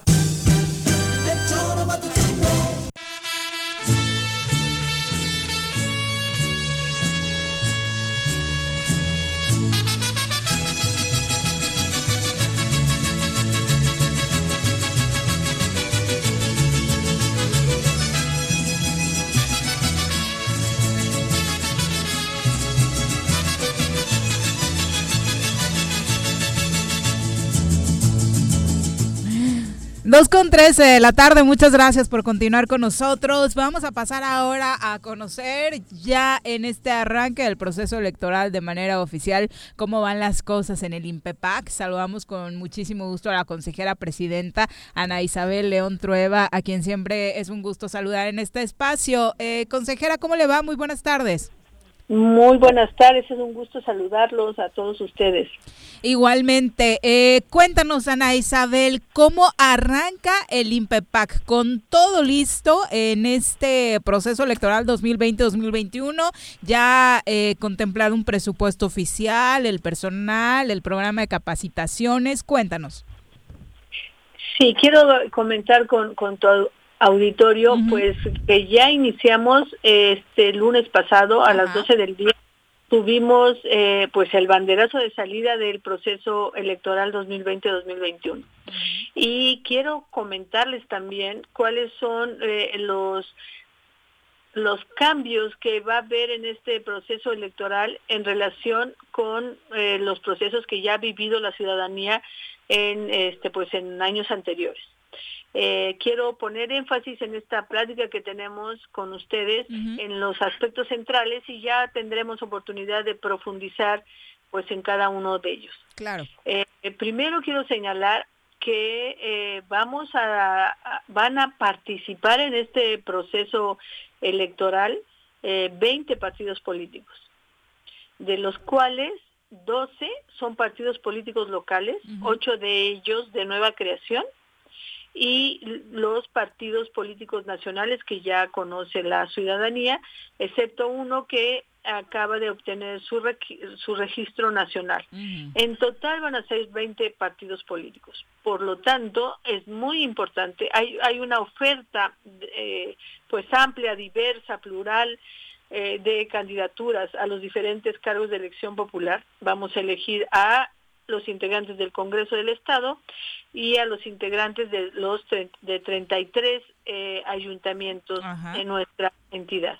Entonces hay una pues pluralidad de, de, candidaturas, por lo tanto está en manos de los ciudadanos en su capacidad de informarse, de hacer analíticos de, de, los diferentes candidatos que los partidos eh, van a ofrecer van a poner sobre en la competencia, de manera que los ciudadanos podamos utilizar nuestro voto de la manera más razonada, más crítica, para elegir a, las personas que consideramos las mejores para ocupar los diferentes cargos de elección popular. Eso es algo que no se había dado en Morelos. En Morelos habíamos tenido sobre todo partidos nacionales Sí, ya desde hace eh, algunos procesos tenemos partidos locales, pero en un número reducido. Y ahora, este, pues tenemos casi a la par eh, este, partidos locales y partidos nacionales. Esa es una nueva situación que van a vivir pues todos los ciudadanos. Eh, es complicado por el número de participantes, sin duda. Sin duda, y por lo tanto está en manos de la ciudadanía el informarse. El INPEPAC va a hacer todo lo posible porque llegue a, la ciudadanía la información de los candidatos por los cuales van a votar. Estamos trabajando en ello, espero que podamos tener un mecanismo digital que permita este pues difundir entre la ciudadanía que pueda acceder a la información sobre las candidaturas que, las, eh, que sobre las que tiene que votar. Esa es una parte como importante. La segunda parte eh, importante también, que es un avance, un avance, es que en términos de la participación de las mujeres, ya habíamos logrado en 2015 la paridad en las candidaturas. Luego en 2018 logramos que el primer lugar de la lista de, al Congreso de Diputaciones de Representación Proporcional fuera encabezada por mujeres y por eso tenemos 14 mujeres en el Congreso. Y también eh, este, les pedíamos a los eh, partidos que registraran eh, con paridad los municipios de, y distritos de alta votación los de mediana votación y los de baja votación. Es decir, que no pongan a las mujeres en aquellos distritos o municipios perdedores, sino tienen que tener paridad en lo que se llama bloques de votación. Entonces, que sea parejito, lo hace más justo. 2018, exactamente. Y déjame decirte lo que logramos para 2020. Y esto fue un logro de la sociedad civil, de las mujeres que han luchado desde hace décadas. Sí, de la lucha feminista. Exactamente, pero también de las instituciones del Instituto Estatal de la Mujer, del INPEPAC, del Tribunal Electoral eh, este de Morelos, del Estado de Morelos. Trabajamos para tener, obviamente, de los diputados y diputadas se conjuntó toda la voluntad de todas estas instituciones y obviamente de la sociedad civil para generar modificaciones a, la ley que permitan, y eso es lo importante, la asignación, asignación paritaria del Congreso del Estado y de todos los ayuntamientos. Entonces, vamos a tener eh, para como resultado de la elección de 2021 tanto los ayuntamientos como el Congreso paritario, o sea, va a haber el mismo número de mujeres que de hombres. Yo espero lograrlo, claro que no es tan fácil por el, porque se va a hacer la asignación que tiene que hacer el órgano electoral, será siempre únicamente a través de las listas de representación proporcional. Sí, que al INPEPAC le toca tener las condiciones, dejar la, la cama lista para que esto se dé de la mejor manera, ya que el ciudadano saque sus propias conclusiones, hay, hay muchas quejas por esta eh, legislatura de la paridad y demás, pero me parece que algunos que quieren involucrar al INPEPAC en este tema, pues ustedes no están a cargo de los resultados, simplemente de poner condiciones parejas para todos. Así es, porque nosotros no decimos quién va a ser diputado. Lo único que decimos es que va a haber el mismo número de hombres que de mujeres. Entonces, eh, eh, ¿de, quién es responsabilidad las candidaturas? De los partidos. Obviamente, claro, claro. y también los ciudadanos tienen dos tareas muy importantes. Una es exigir a los partidos buenos candidatos, buenas candidatas. Una pregunta me surgió, este, perdón que te interrumpa con respecto a este tema. Tenemos 12 distritos electorales, suponiendo que eh, en los 12 distritos eh, los ganadores sean hombres. ¿Cómo se cumpliría con la paridad? Porque por un lado tienes la voluntad popular que se manifestó y eligió un hombre, y nada más tienes ocho plurinominales disponibles para garantizar la paridad. Claro, eh, eh, diste eh, en, el clavo querido este Carlos. Carlitos. Ya te iba a volver a decir Gustavo. Lo tenemos muy presente a Gustavo, nuestro ah. camarada, Carlitos, que en paz descanse. Pero es Carlos. Carlos, sí, esa pregunta es central, porque efectivamente hay un límite en la posibilidad que tiene el INPEPAC para integrar con paridad el Congreso y también las regidurías que se da el mismo fenómeno. Este, y es que mayoría relativa no gane ninguna mujer. Entonces solamente el máximo de mujeres que podría haber serían ocho, las que son las candidaturas de RP. Yo espero, yo espero, y este es un llamado a la ciudadanía, un llamado a las mujeres, también a los hombres, que valoren muy bien y que sean, y si consideran que hay mujeres que tienen la capacidad, pues voten por mujeres porque si no vamos a tener Por eso. hombres. Pero si no serían 12-8. Y aquí No habría a- forma. Y se prioriza la voluntad popular. Ajá, Se Eso prioriza- digo. Ajá. Ahí no habría 10-10, habría 12-8. 12-8. Por- Pero, las pero las 8 sí serían... 11-9. Seguras. Puede ser Bueno, también. en el caso que tú dijiste, es que, ganaba, que los que no- se ganaran mayoritariamente Pero hombres. en ese caso, las pluris sí son forzosamente las ocho Mujeres. mujeres. para equilibrar. Ujú.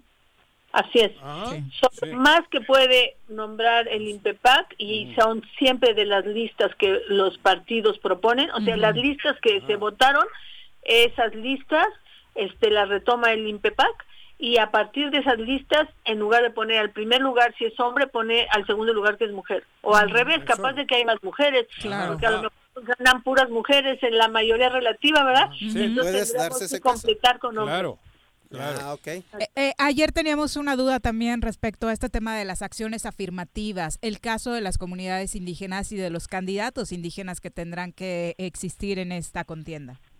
Exactamente, ese era el tercer punto que yo quería tocar.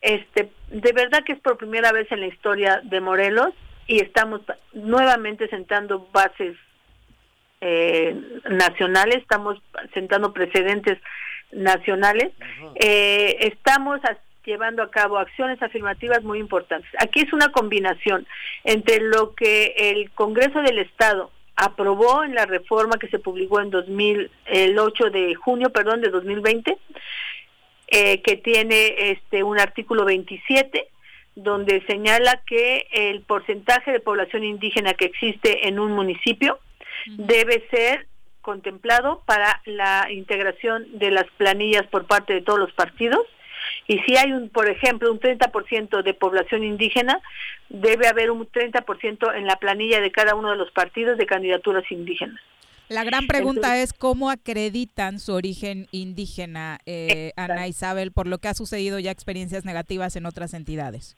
Así es, ese es el otro punto importante. Hay un concepto que se llama autoascripción calificada.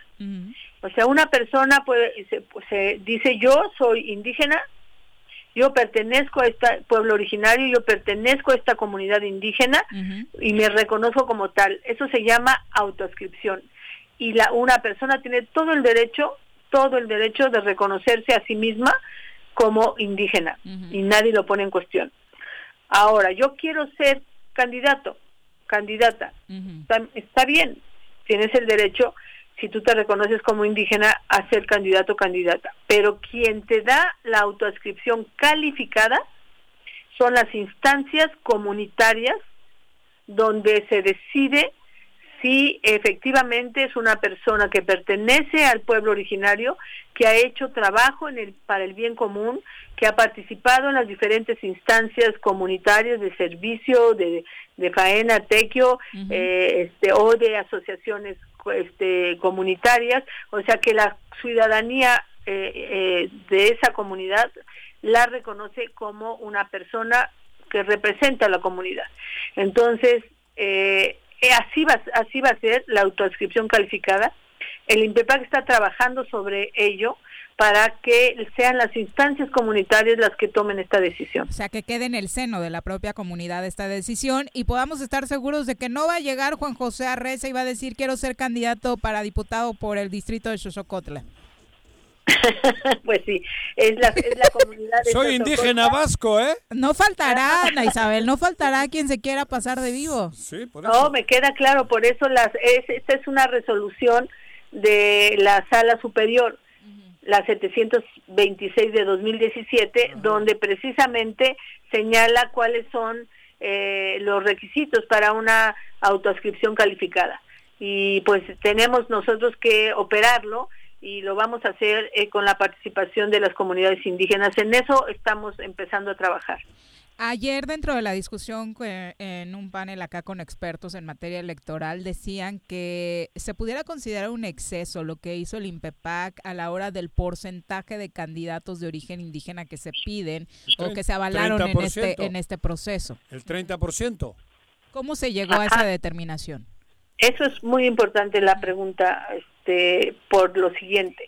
Eh, si nosotros retomamos los los datos del INEGI, el INEGI eh, eh, caracteriza a la población indígena de Morelos Ajá. y a través del concepto de autoadscripción que yo ya mencioné y expliqué cuál era, Sí. no la calificada, solo la autoscripción, pues hace sus encuestas, lleva a cabo eh, el censo o, o la encuesta intercensal 2015 y nos da datos muy importantes.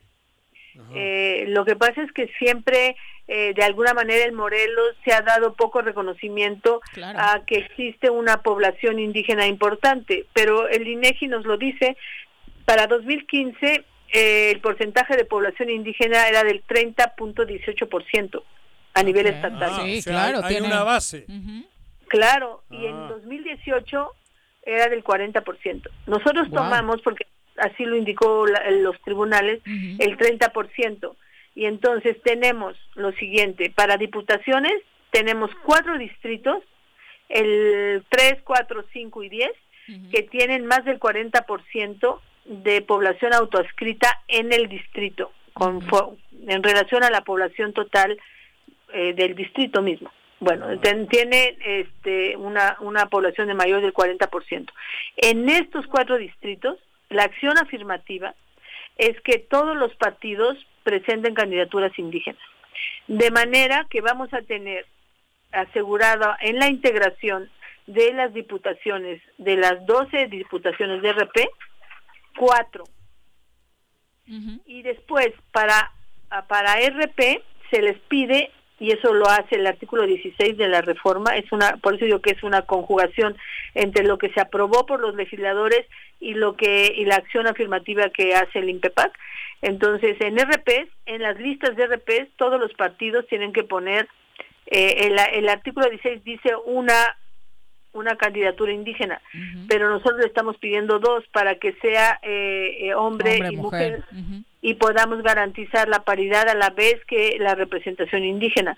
Entonces, eh, se van a dar dos curules de los ocho, dos van a ser para eh, eh, candidaturas indígenas, un hombre y una mujer.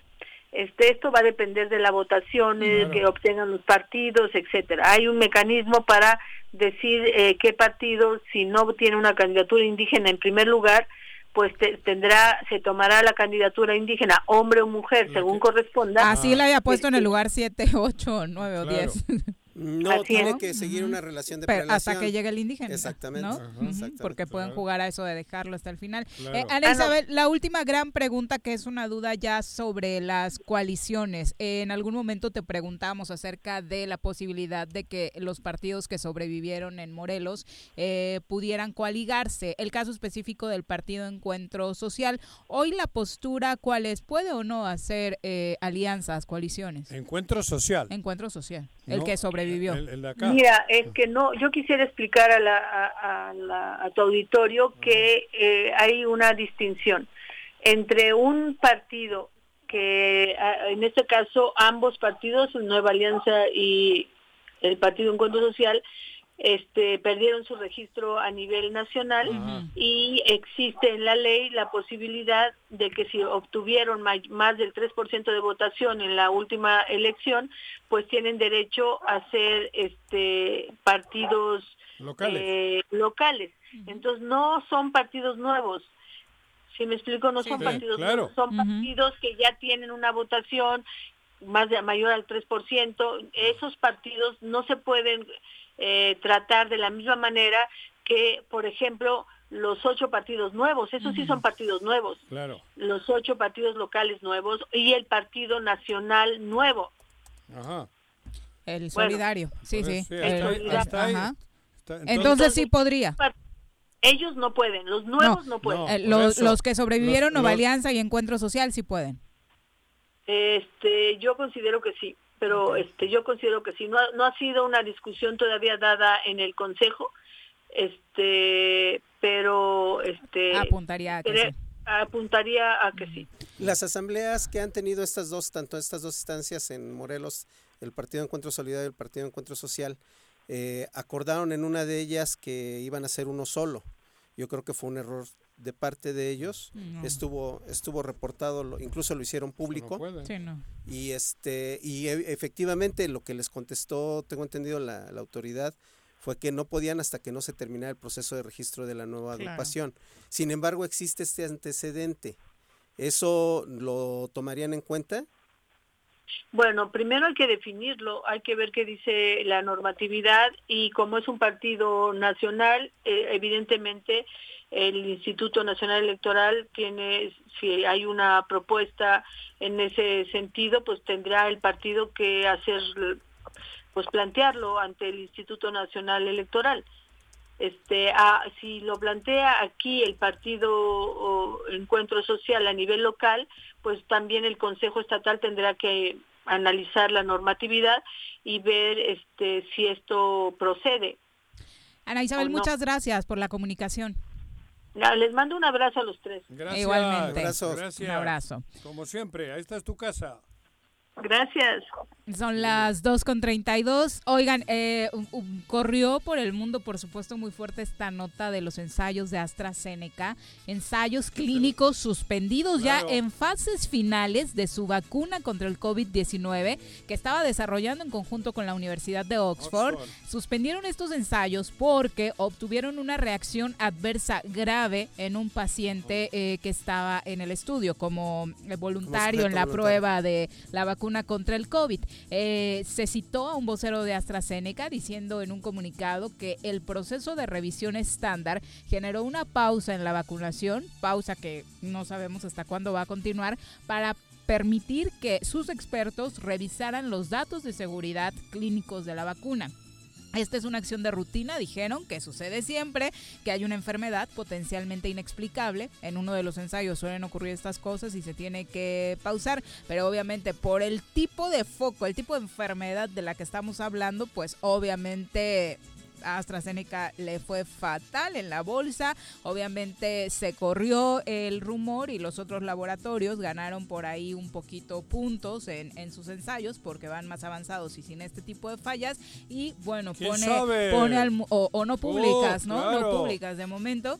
Entonces, eh, parece ser que la naturaleza del problema de seguridad y cuándo sucedió aún es desconocido, incluso para el propio laboratorio. Están analizando al paciente para dar mayores detalles. ¿Cuántas versiones hay?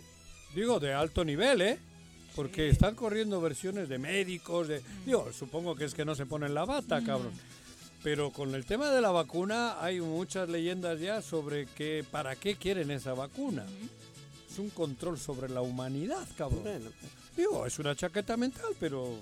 Pero lees la chaquetita mental y dices, ah, cabrón, te deja No está pensativo. tan descabellado. No, te Bueno. deja pensativo. 2 En con esta 34 época de la vivimos. tarde. Vamos a saludar con muchísimo gusto a través de la línea telefónica a la diputada local Ariadna Barrera, quien ¡Coño! recibimos con mucho gusto en este espacio. Diputada, ¿cómo te va? Muy buenas tardes. Muy buenas tardes, Viri, muy bien, muchas gracias. Saludos a tu amable auditorio y saludos a Juanjo y a Carlos que están por ahí también. ¿Ya estás en tu nuevo cargo? Buenas tardes. Ya, ya. Eso, chinga. Eso. Juanjo creía que ya no le ibas a querer hablar ahora que ya eres presidenta de la Junta Política y de Gobierno. La Dijo, verdad. Igual y por eso ya no nos contesta la, verdad, cabrón. Dije, ya valió madre, ya no me pela. No, no, no. No, no, no, yo creo que es más que eh, eh, es la el, es el compromiso que, que se tiene a, al dirigir y estar en este encargo de tanta responsabilidad y gran eh, pues que viste a la legislatura. Claro. Yo creo que también eh, eso es eh, un un honor para mí y que bueno que afortunadamente tuve el consenso, pero no. Además, eh, las dos, haciendo- las dos mujeres más, trabajo. digo, las dos mujeres más activas, o no sé cómo ponerle el nombre, de Morena son ustedes dos, Ale y tú. Cosa que, Ah. no digo la verdad, y no es por dar el cebollazo, pero mantienen la, la, la, la piel morena, con, Sí, con sí, sí. dignidad. que creo que a algunos se les ha caído Que vale la pena remarcarlo Digo, y lo ahora de- eh, por los tiempos ¿eh? que estamos viviendo, Claro. diputada, la convicción política que te lleva a ti a formar parte de Morena, ¿no? Claro, exacto. Sí, así es. Este, creo que eh, tenemos una trayectoria muy eh, Ah.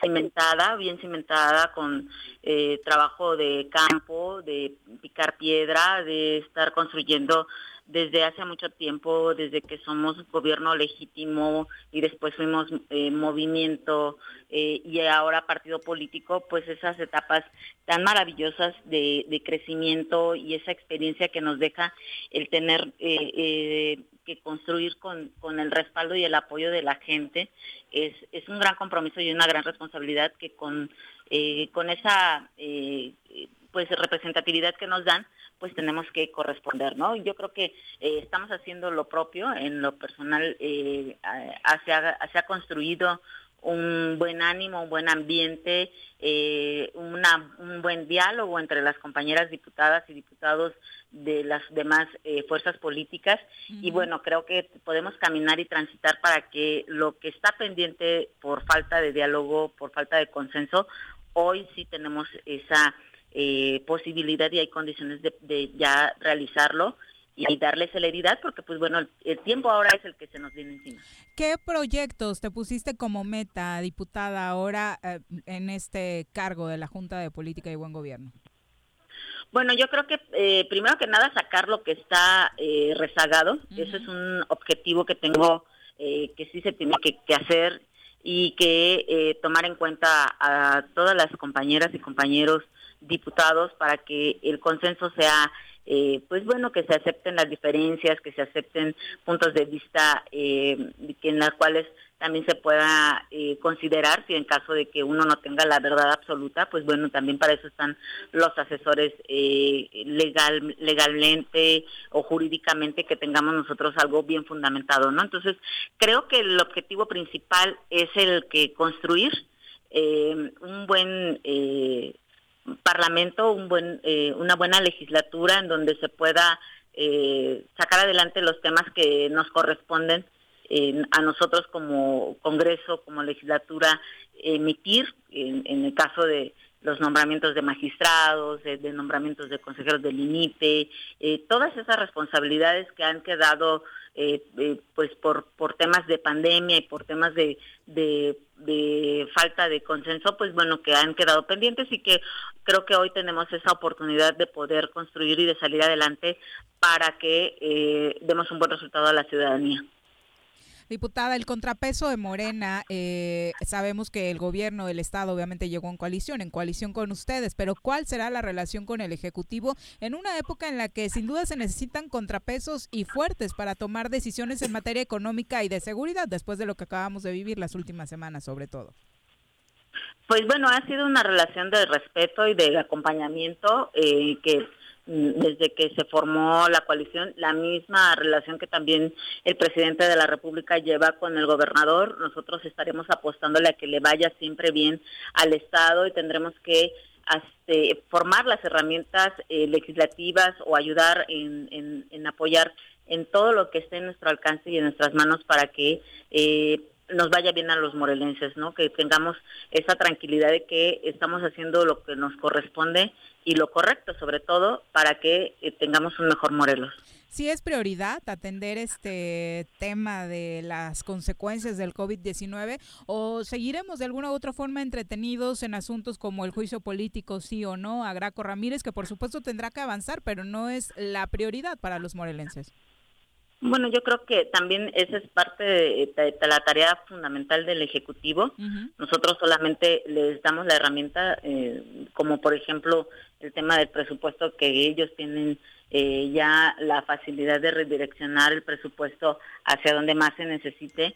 Creo que el gobierno federal está haciendo eh, pues un esfuerzo muy grande y además un trabajo excelente que, que en estos momentos si tuviéramos otro tipo de gobierno a nivel federal, de verdad que estaríamos en una crisis muy muy lamentable, ¿no? Y afortunadamente tenemos un buen gobierno a nivel federal que ayuda mucho, eh, que está pendiente de las eh, necesidades y que lo que se comprometió en campaña lo está cumpliendo, ¿no? Que eso es lo que nosotros vemos y percibimos en, en campo eh, con la ciudadanía en las reuniones, en, en este, eh, pues cuando estamos eh, platicando y, y revisando qué, en qué podemos ayudar y en qué podemos apoyar, cómo informamos a las personas de que se acerquen, de que eh, investiguen o se informen de todo lo que el gobierno federal está ofreciendo a través de los servidores de la nación y de las eh, de, la delegación del bienestar, ¿no? De, de- que está en el estado. Eh, Ariadna, Carlos, aquí eh, con una pregunta. De tu partido. Le, le vol- de, eh, digo, yo me identifico con Hace rato se me encabronó. Yo me acuerdo cuando éramos movimiento y- precisamente con Ariadna y con su papá, con es, Carlos. Ah. Este, ¿volverán a darle cheque en blanco al gobernador en cuanto al presupuesto? Porque a muchos nos desagradó esa cláusula en la que no necesitaba pedirle permiso al Congreso para la reasignación de partidas presupuestales. Creo que el horno no está para esos bollos, creo que debe haber una mayor vigilancia del Congreso, eh, sobre todo ante pues lo que ya te mencionó Viri, no los resultados nada. en tema de seguridad.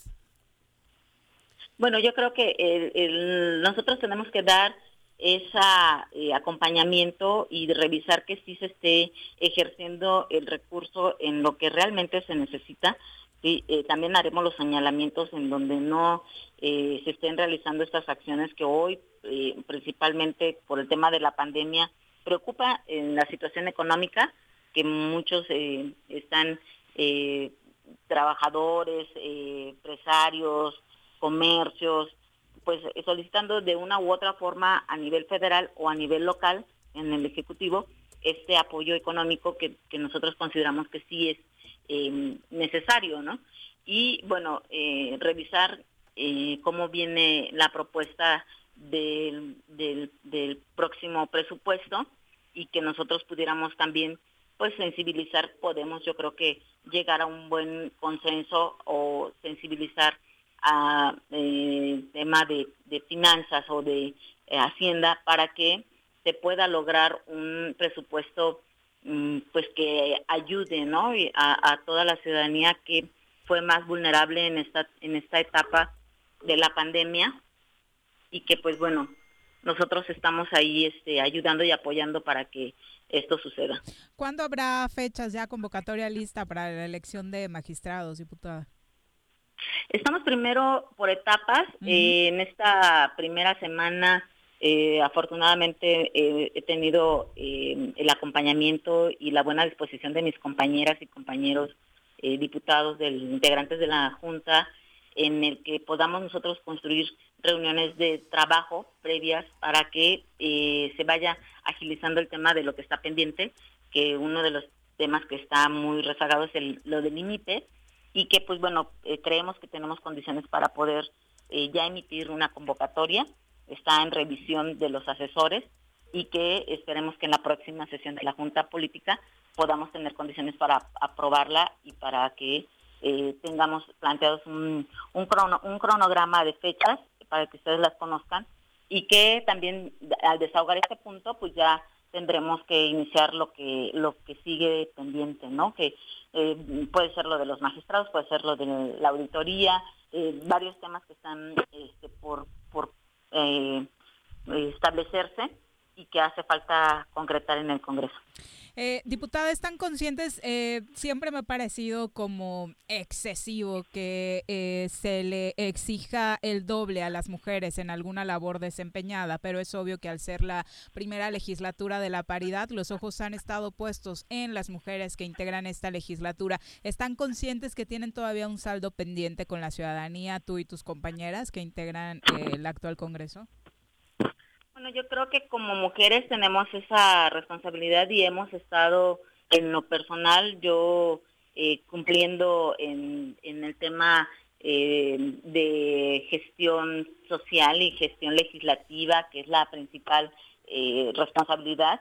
Creo que el, el proceso que llevó uh -huh. de, de, cambiar 30 diputados a 20 ha, ha, hecho como un un poco complicado, ¿no? La, la productividad o, o la forma de trabajo de, del mismo Congreso, en los mismos trabajadores, o la, la eh, carga demasiado en algunas comisiones y en otras este, pues demasiado mm, eh, pasivas y que eso pues bueno va eh, pues eh, pausando, va alentando eh, procesos que a los demás nos viene a, traer como consecuencia, ¿no? De, una falta de, de organización o de coordinación y que bueno esto eh, es este pues triste que, que, nos esté pasando que es eh, algo que dejó la anterior legislatura no que, que cambiar de 30 a 20 nada más por el tema de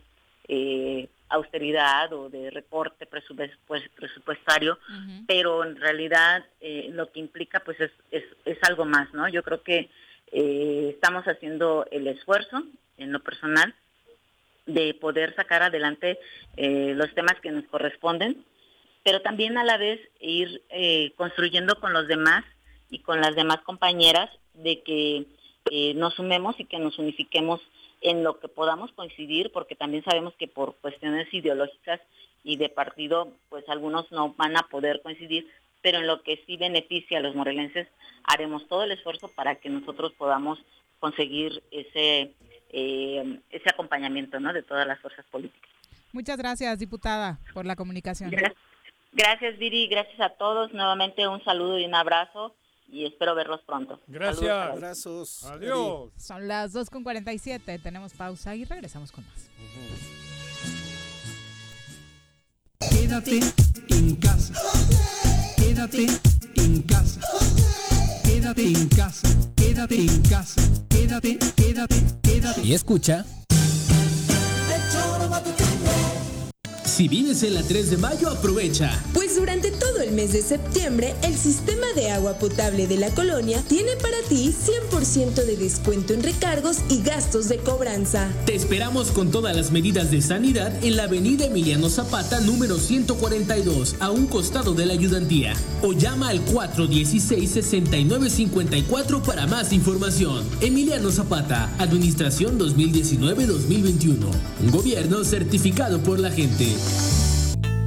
Tus contribuciones son indispensables para continuar prestando servicios. El gobierno con rostro humano de Jutepec te invita a realizar el pago de tu impuesto predial. Durante septiembre, obtén 60% de descuento en recargos. Más información al número 777-404-3581, extensión 306. Ayuntamiento de Jutepec, gobierno con rostro humano. Aprendo en línea todos los días. En el Colegio Cuernavaca nos hemos adaptado a los nuevos tiempos. Tenemos el mejor modelo educativo y lo llevamos a cada hogar mediante plataformas digitales. Conócenos. Tenemos colegiaturas accesibles. colegiocuernavaca.edu.mx. Tu camino al éxito. Aprovecha los descuentos que el gobierno municipal de Suchitepec te ofrece en el pago del impuesto predial. De julio a octubre, 100% de descuento en multas y recargos. Evita salir de casa. Ingresa al www.suchitepec.gov.mx diagonal predial y paga en línea o llama al 361-4110. Acércate, infórmate y regularízate. Gobierno municipal, estar bien te lo mereces. En Yautepec se trabaja por tu bienestar y el de tu familia, logrando realizar obras de gran impacto en nuestro municipio. Tal es la construcción de la carretera Camino Viejo, con pavimentación ecológica que facilitará el traslado rumbo a Cuernavaca. Y aún faltan muchas obras más. Agustín Alonso Gutiérrez, continuidad en el progreso.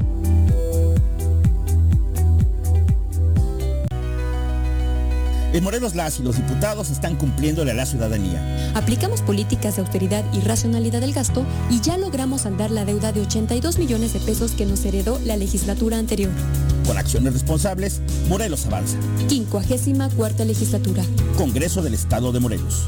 Hoy la escuela está en mi casa. Así es, en el Colegio Cuernavaca hemos adaptado nuestro modelo educativo a las plataformas digitales para que ellos sigan aprendiendo en línea. Kinder, primaria y secundaria. Conócenos, colegiocuernavaca.edu.mx. Tu camino al éxito. ¿Quieres interactuar con nosotros? Búscanos en nuestras redes sociales como El Choro Matutino. Agréganos en WhatsApp al 777-443-4208. ¿Y por qué no? Sintonízanos desde la página web www.elchoromatutino.com. También puedes llamarnos a cabina al 311-6050. De lunes a viernes, de 1 a 3 de la tarde por Radio Desafío. Somos la mejor revista informativa del país. Somos... Tengo miedo, tengo miedo, tengo miedo, tengo miedo, tengo miedo, tengo miedo, señor, tengo miedo. No te asustes. Quédate en casa y escucha.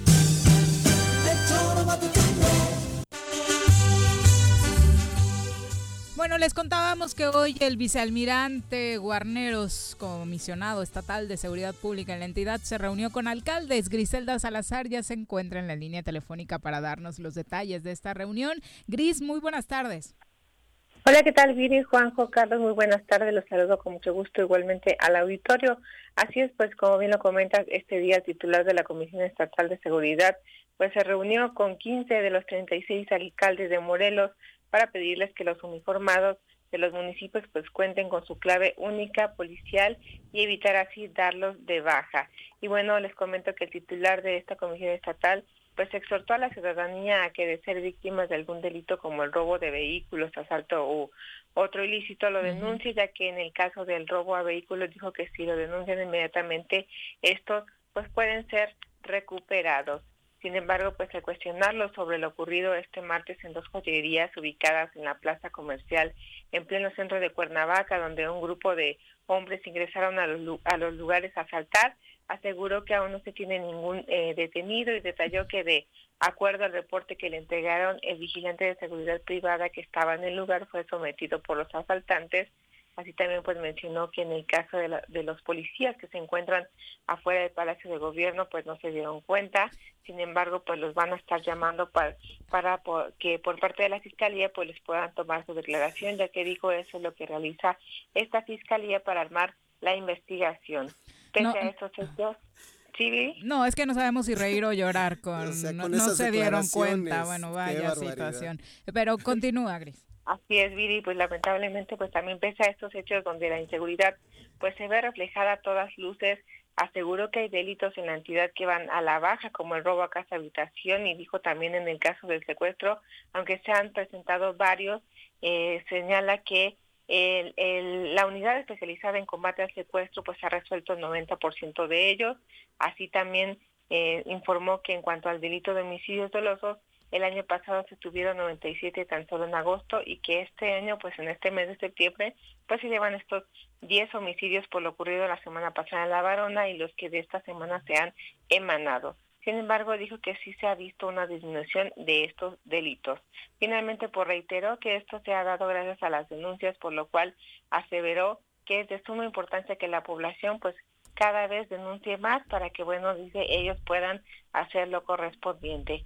Y bueno, te comento que cabe destacar que en entrevista una de las encargadas de las joyerías asaltadas en la tarde de este martes, pues detalló los hechos, señaló que eran aproximadamente las 4.30 de la tarde cuando alrededor de ocho sujetos armados pues ingresaron a los locales de estas joyerías ubicados en este centro comercial Las Plazas para de manera simultánea perpetrar este asalto, ante lo cual dijo pues el guardia de seguridad fue corriendo a- al módulo que está ahí afuera del Palacio de Gobierno para pedir ayuda, pero como ya lo comentaba el vicealmirante, pues no había nadie que los pudiera atender, Viri. Oh, era la hora de la comida. Qué En el kiosco, en los licuados. Seguramente. Los buscado. Muchas También gracias, Gris. No, sí, buenas tardes. Buenas tardes. Pues paciencia, dice Paciencia. Guarneros, ¿no? Que los además- resultados ahí van. Pero es increíble. Con todo ¿eh? respeto, mentiras. Eh, yo tengo dos personas muy cercanas, dos familias Ujú. muy cercanas a mí, no, no puedo dar sus nombres, Ujú. pero son muy cercanos a mí que sufrieron robo a casa habitación en este año y que eh, llamaron a la policía, se tardaron horas en llegar y además este hasta la fecha no les han dado una respuesta concreta del avance en las investigaciones. Bueno, hace ocho días eh, vecinos de La Varona reportan que marcaban al 911 mientras estaba la refriega y Nadie. nadie, contestó. ¿Cuántos de nosotros no hemos llamado? Afortunadamente en mi caso, por cosas muy básicas como reportar al borrachito o, o este tipo de cosas y no contestan. Es, Es- una realidad, ¿no? Es algo que, que todos sabemos. Y las respuestas, ¿no? Que o sea, es, que, es que no se dieron cuenta. Pues es obvio, nos dimos cuenta que no se dieron cuenta. 2.55 de la tarde empiezan en medio de la crisis económica que llevan los ayuntamientos los anuncios de recortes como plan de austeridad eh, para solventar la crisis que trajo el COVID-19. Uno de ellos es Temisco, donde al parecer Carlos ya, al menos en el aguinaldo, va a llegar nada más la mitad para los trabajadores. Pues eh, yo creo que los trabajadores no lo van a aceptar, o sea, eh, me parece que eh, hay maneras de, de, poder hacer economías en otro aspecto. Por ejemplo, ese ayuntamiento incrementó su, sus, eh, digamos, puestos de primer nivel, equiparables a los secretarios, en cinco puestos más, con cinco coordinaciones que ganan. Engrosó la nómina en ese rubro. En un rubro y en eso no se ha planteado ningún recorte. Este, o sea, ¿no va a ser parejo? Mm, pues parece ser que no, y yo lo que sé es que las escaleras en todas las casas se, se barren de arriba para abajo. Entonces creo que es un tema que los trabajadores no deberían aceptarlo.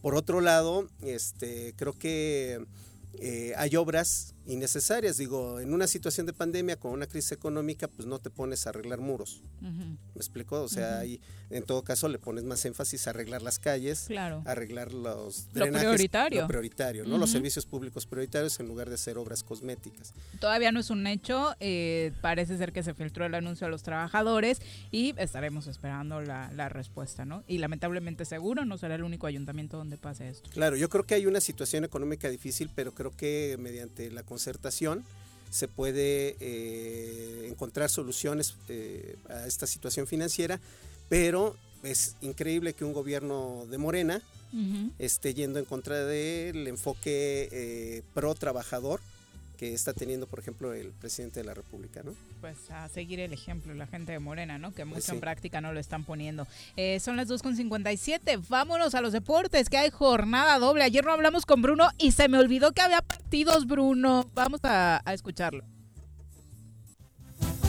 Las pelotas, las pelotas, las pelotas juega usted. No hay deporte en este mundo donde no las use usted.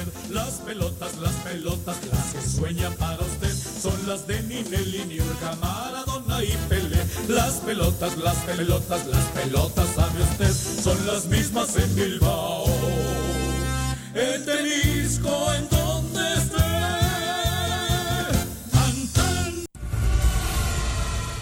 Bruno, ¿cómo te va? Muy buenas tardes. Hola, buenas tardes, Viri, Carlos, y saludos para todo el auditorio. Muy bien, todo muy bien. Me hubieras mandado mensajito de que iniciaba la jornada en martes. ¿Qué calendarios tan raros por culpa de la pandemia? Sí, qué calendarios tan raros. La semana pasada vimos cómo se escalonó toda la jornada y ahora es jornada doble donde hubo partidos el día de ayer y también continúa la actividad el día de hoy. Cuéntanos, ¿qué pasó ayer? Sí, pues el, comenzó con el Atlético de San Luis, que al final alcanzó la remontada en el debut del profe Cruz.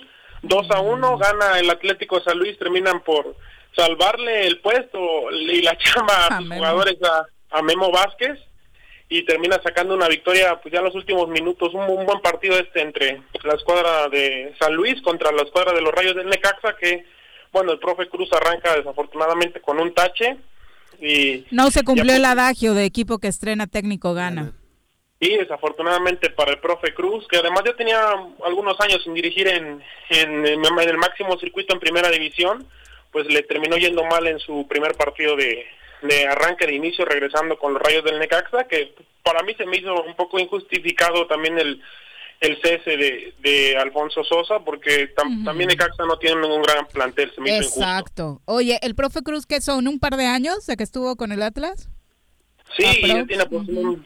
Sí, aproximadamente un par de años, lo, lo, que estuvo ya lleva algo, ya lleva algo de tiempo uh -huh. sin, sin, ser entrenador. Oye, no y, y en ese Atlas que la verdad también hizo más de lo que se podía con un plantel muy limitado y al final pues terminan dándole las gracias de una manera que recuerdo el sabor de boca a muchos nos pareció injusto, ¿no? Sí, un, un Atlas de, de los últimos junto con el de Tomás Boy, creo que han sido los últimos Atlas más competitivos. Uh -huh. Yo no recuerdo otro otro Atlas tan competitivo como ese par. Ahora creo que lo está haciendo bien, un poquito bien con Diego Coca, después de la salida de Rafa Puente, pero sin duda que bueno, el Atlas sigue siendo el Atlas, desafortunadamente, y ha dado resultados positivos. A lo Atlas, como contra Cruz Azul el fin de semana, ¿qué te digo? ¿Qué te digo? Que sí sé que han mejorado con Coca. después, ¿quién jugó? Sí, bueno, no quisiera hablar de este partido, pero los, los Diablos Rojos de Toluca volvieron a caer 1 a 0 en la, ahora en la bombonera con la escuadra de Juárez, un Juárez que solamente había ganado un partido en el torneo, un Toluca que pues se desinfla y hay muchas críticas con el Chepo de la Torre que no va a renunciar, que le tienen que rescindir el contrato si es que quieren correrlo.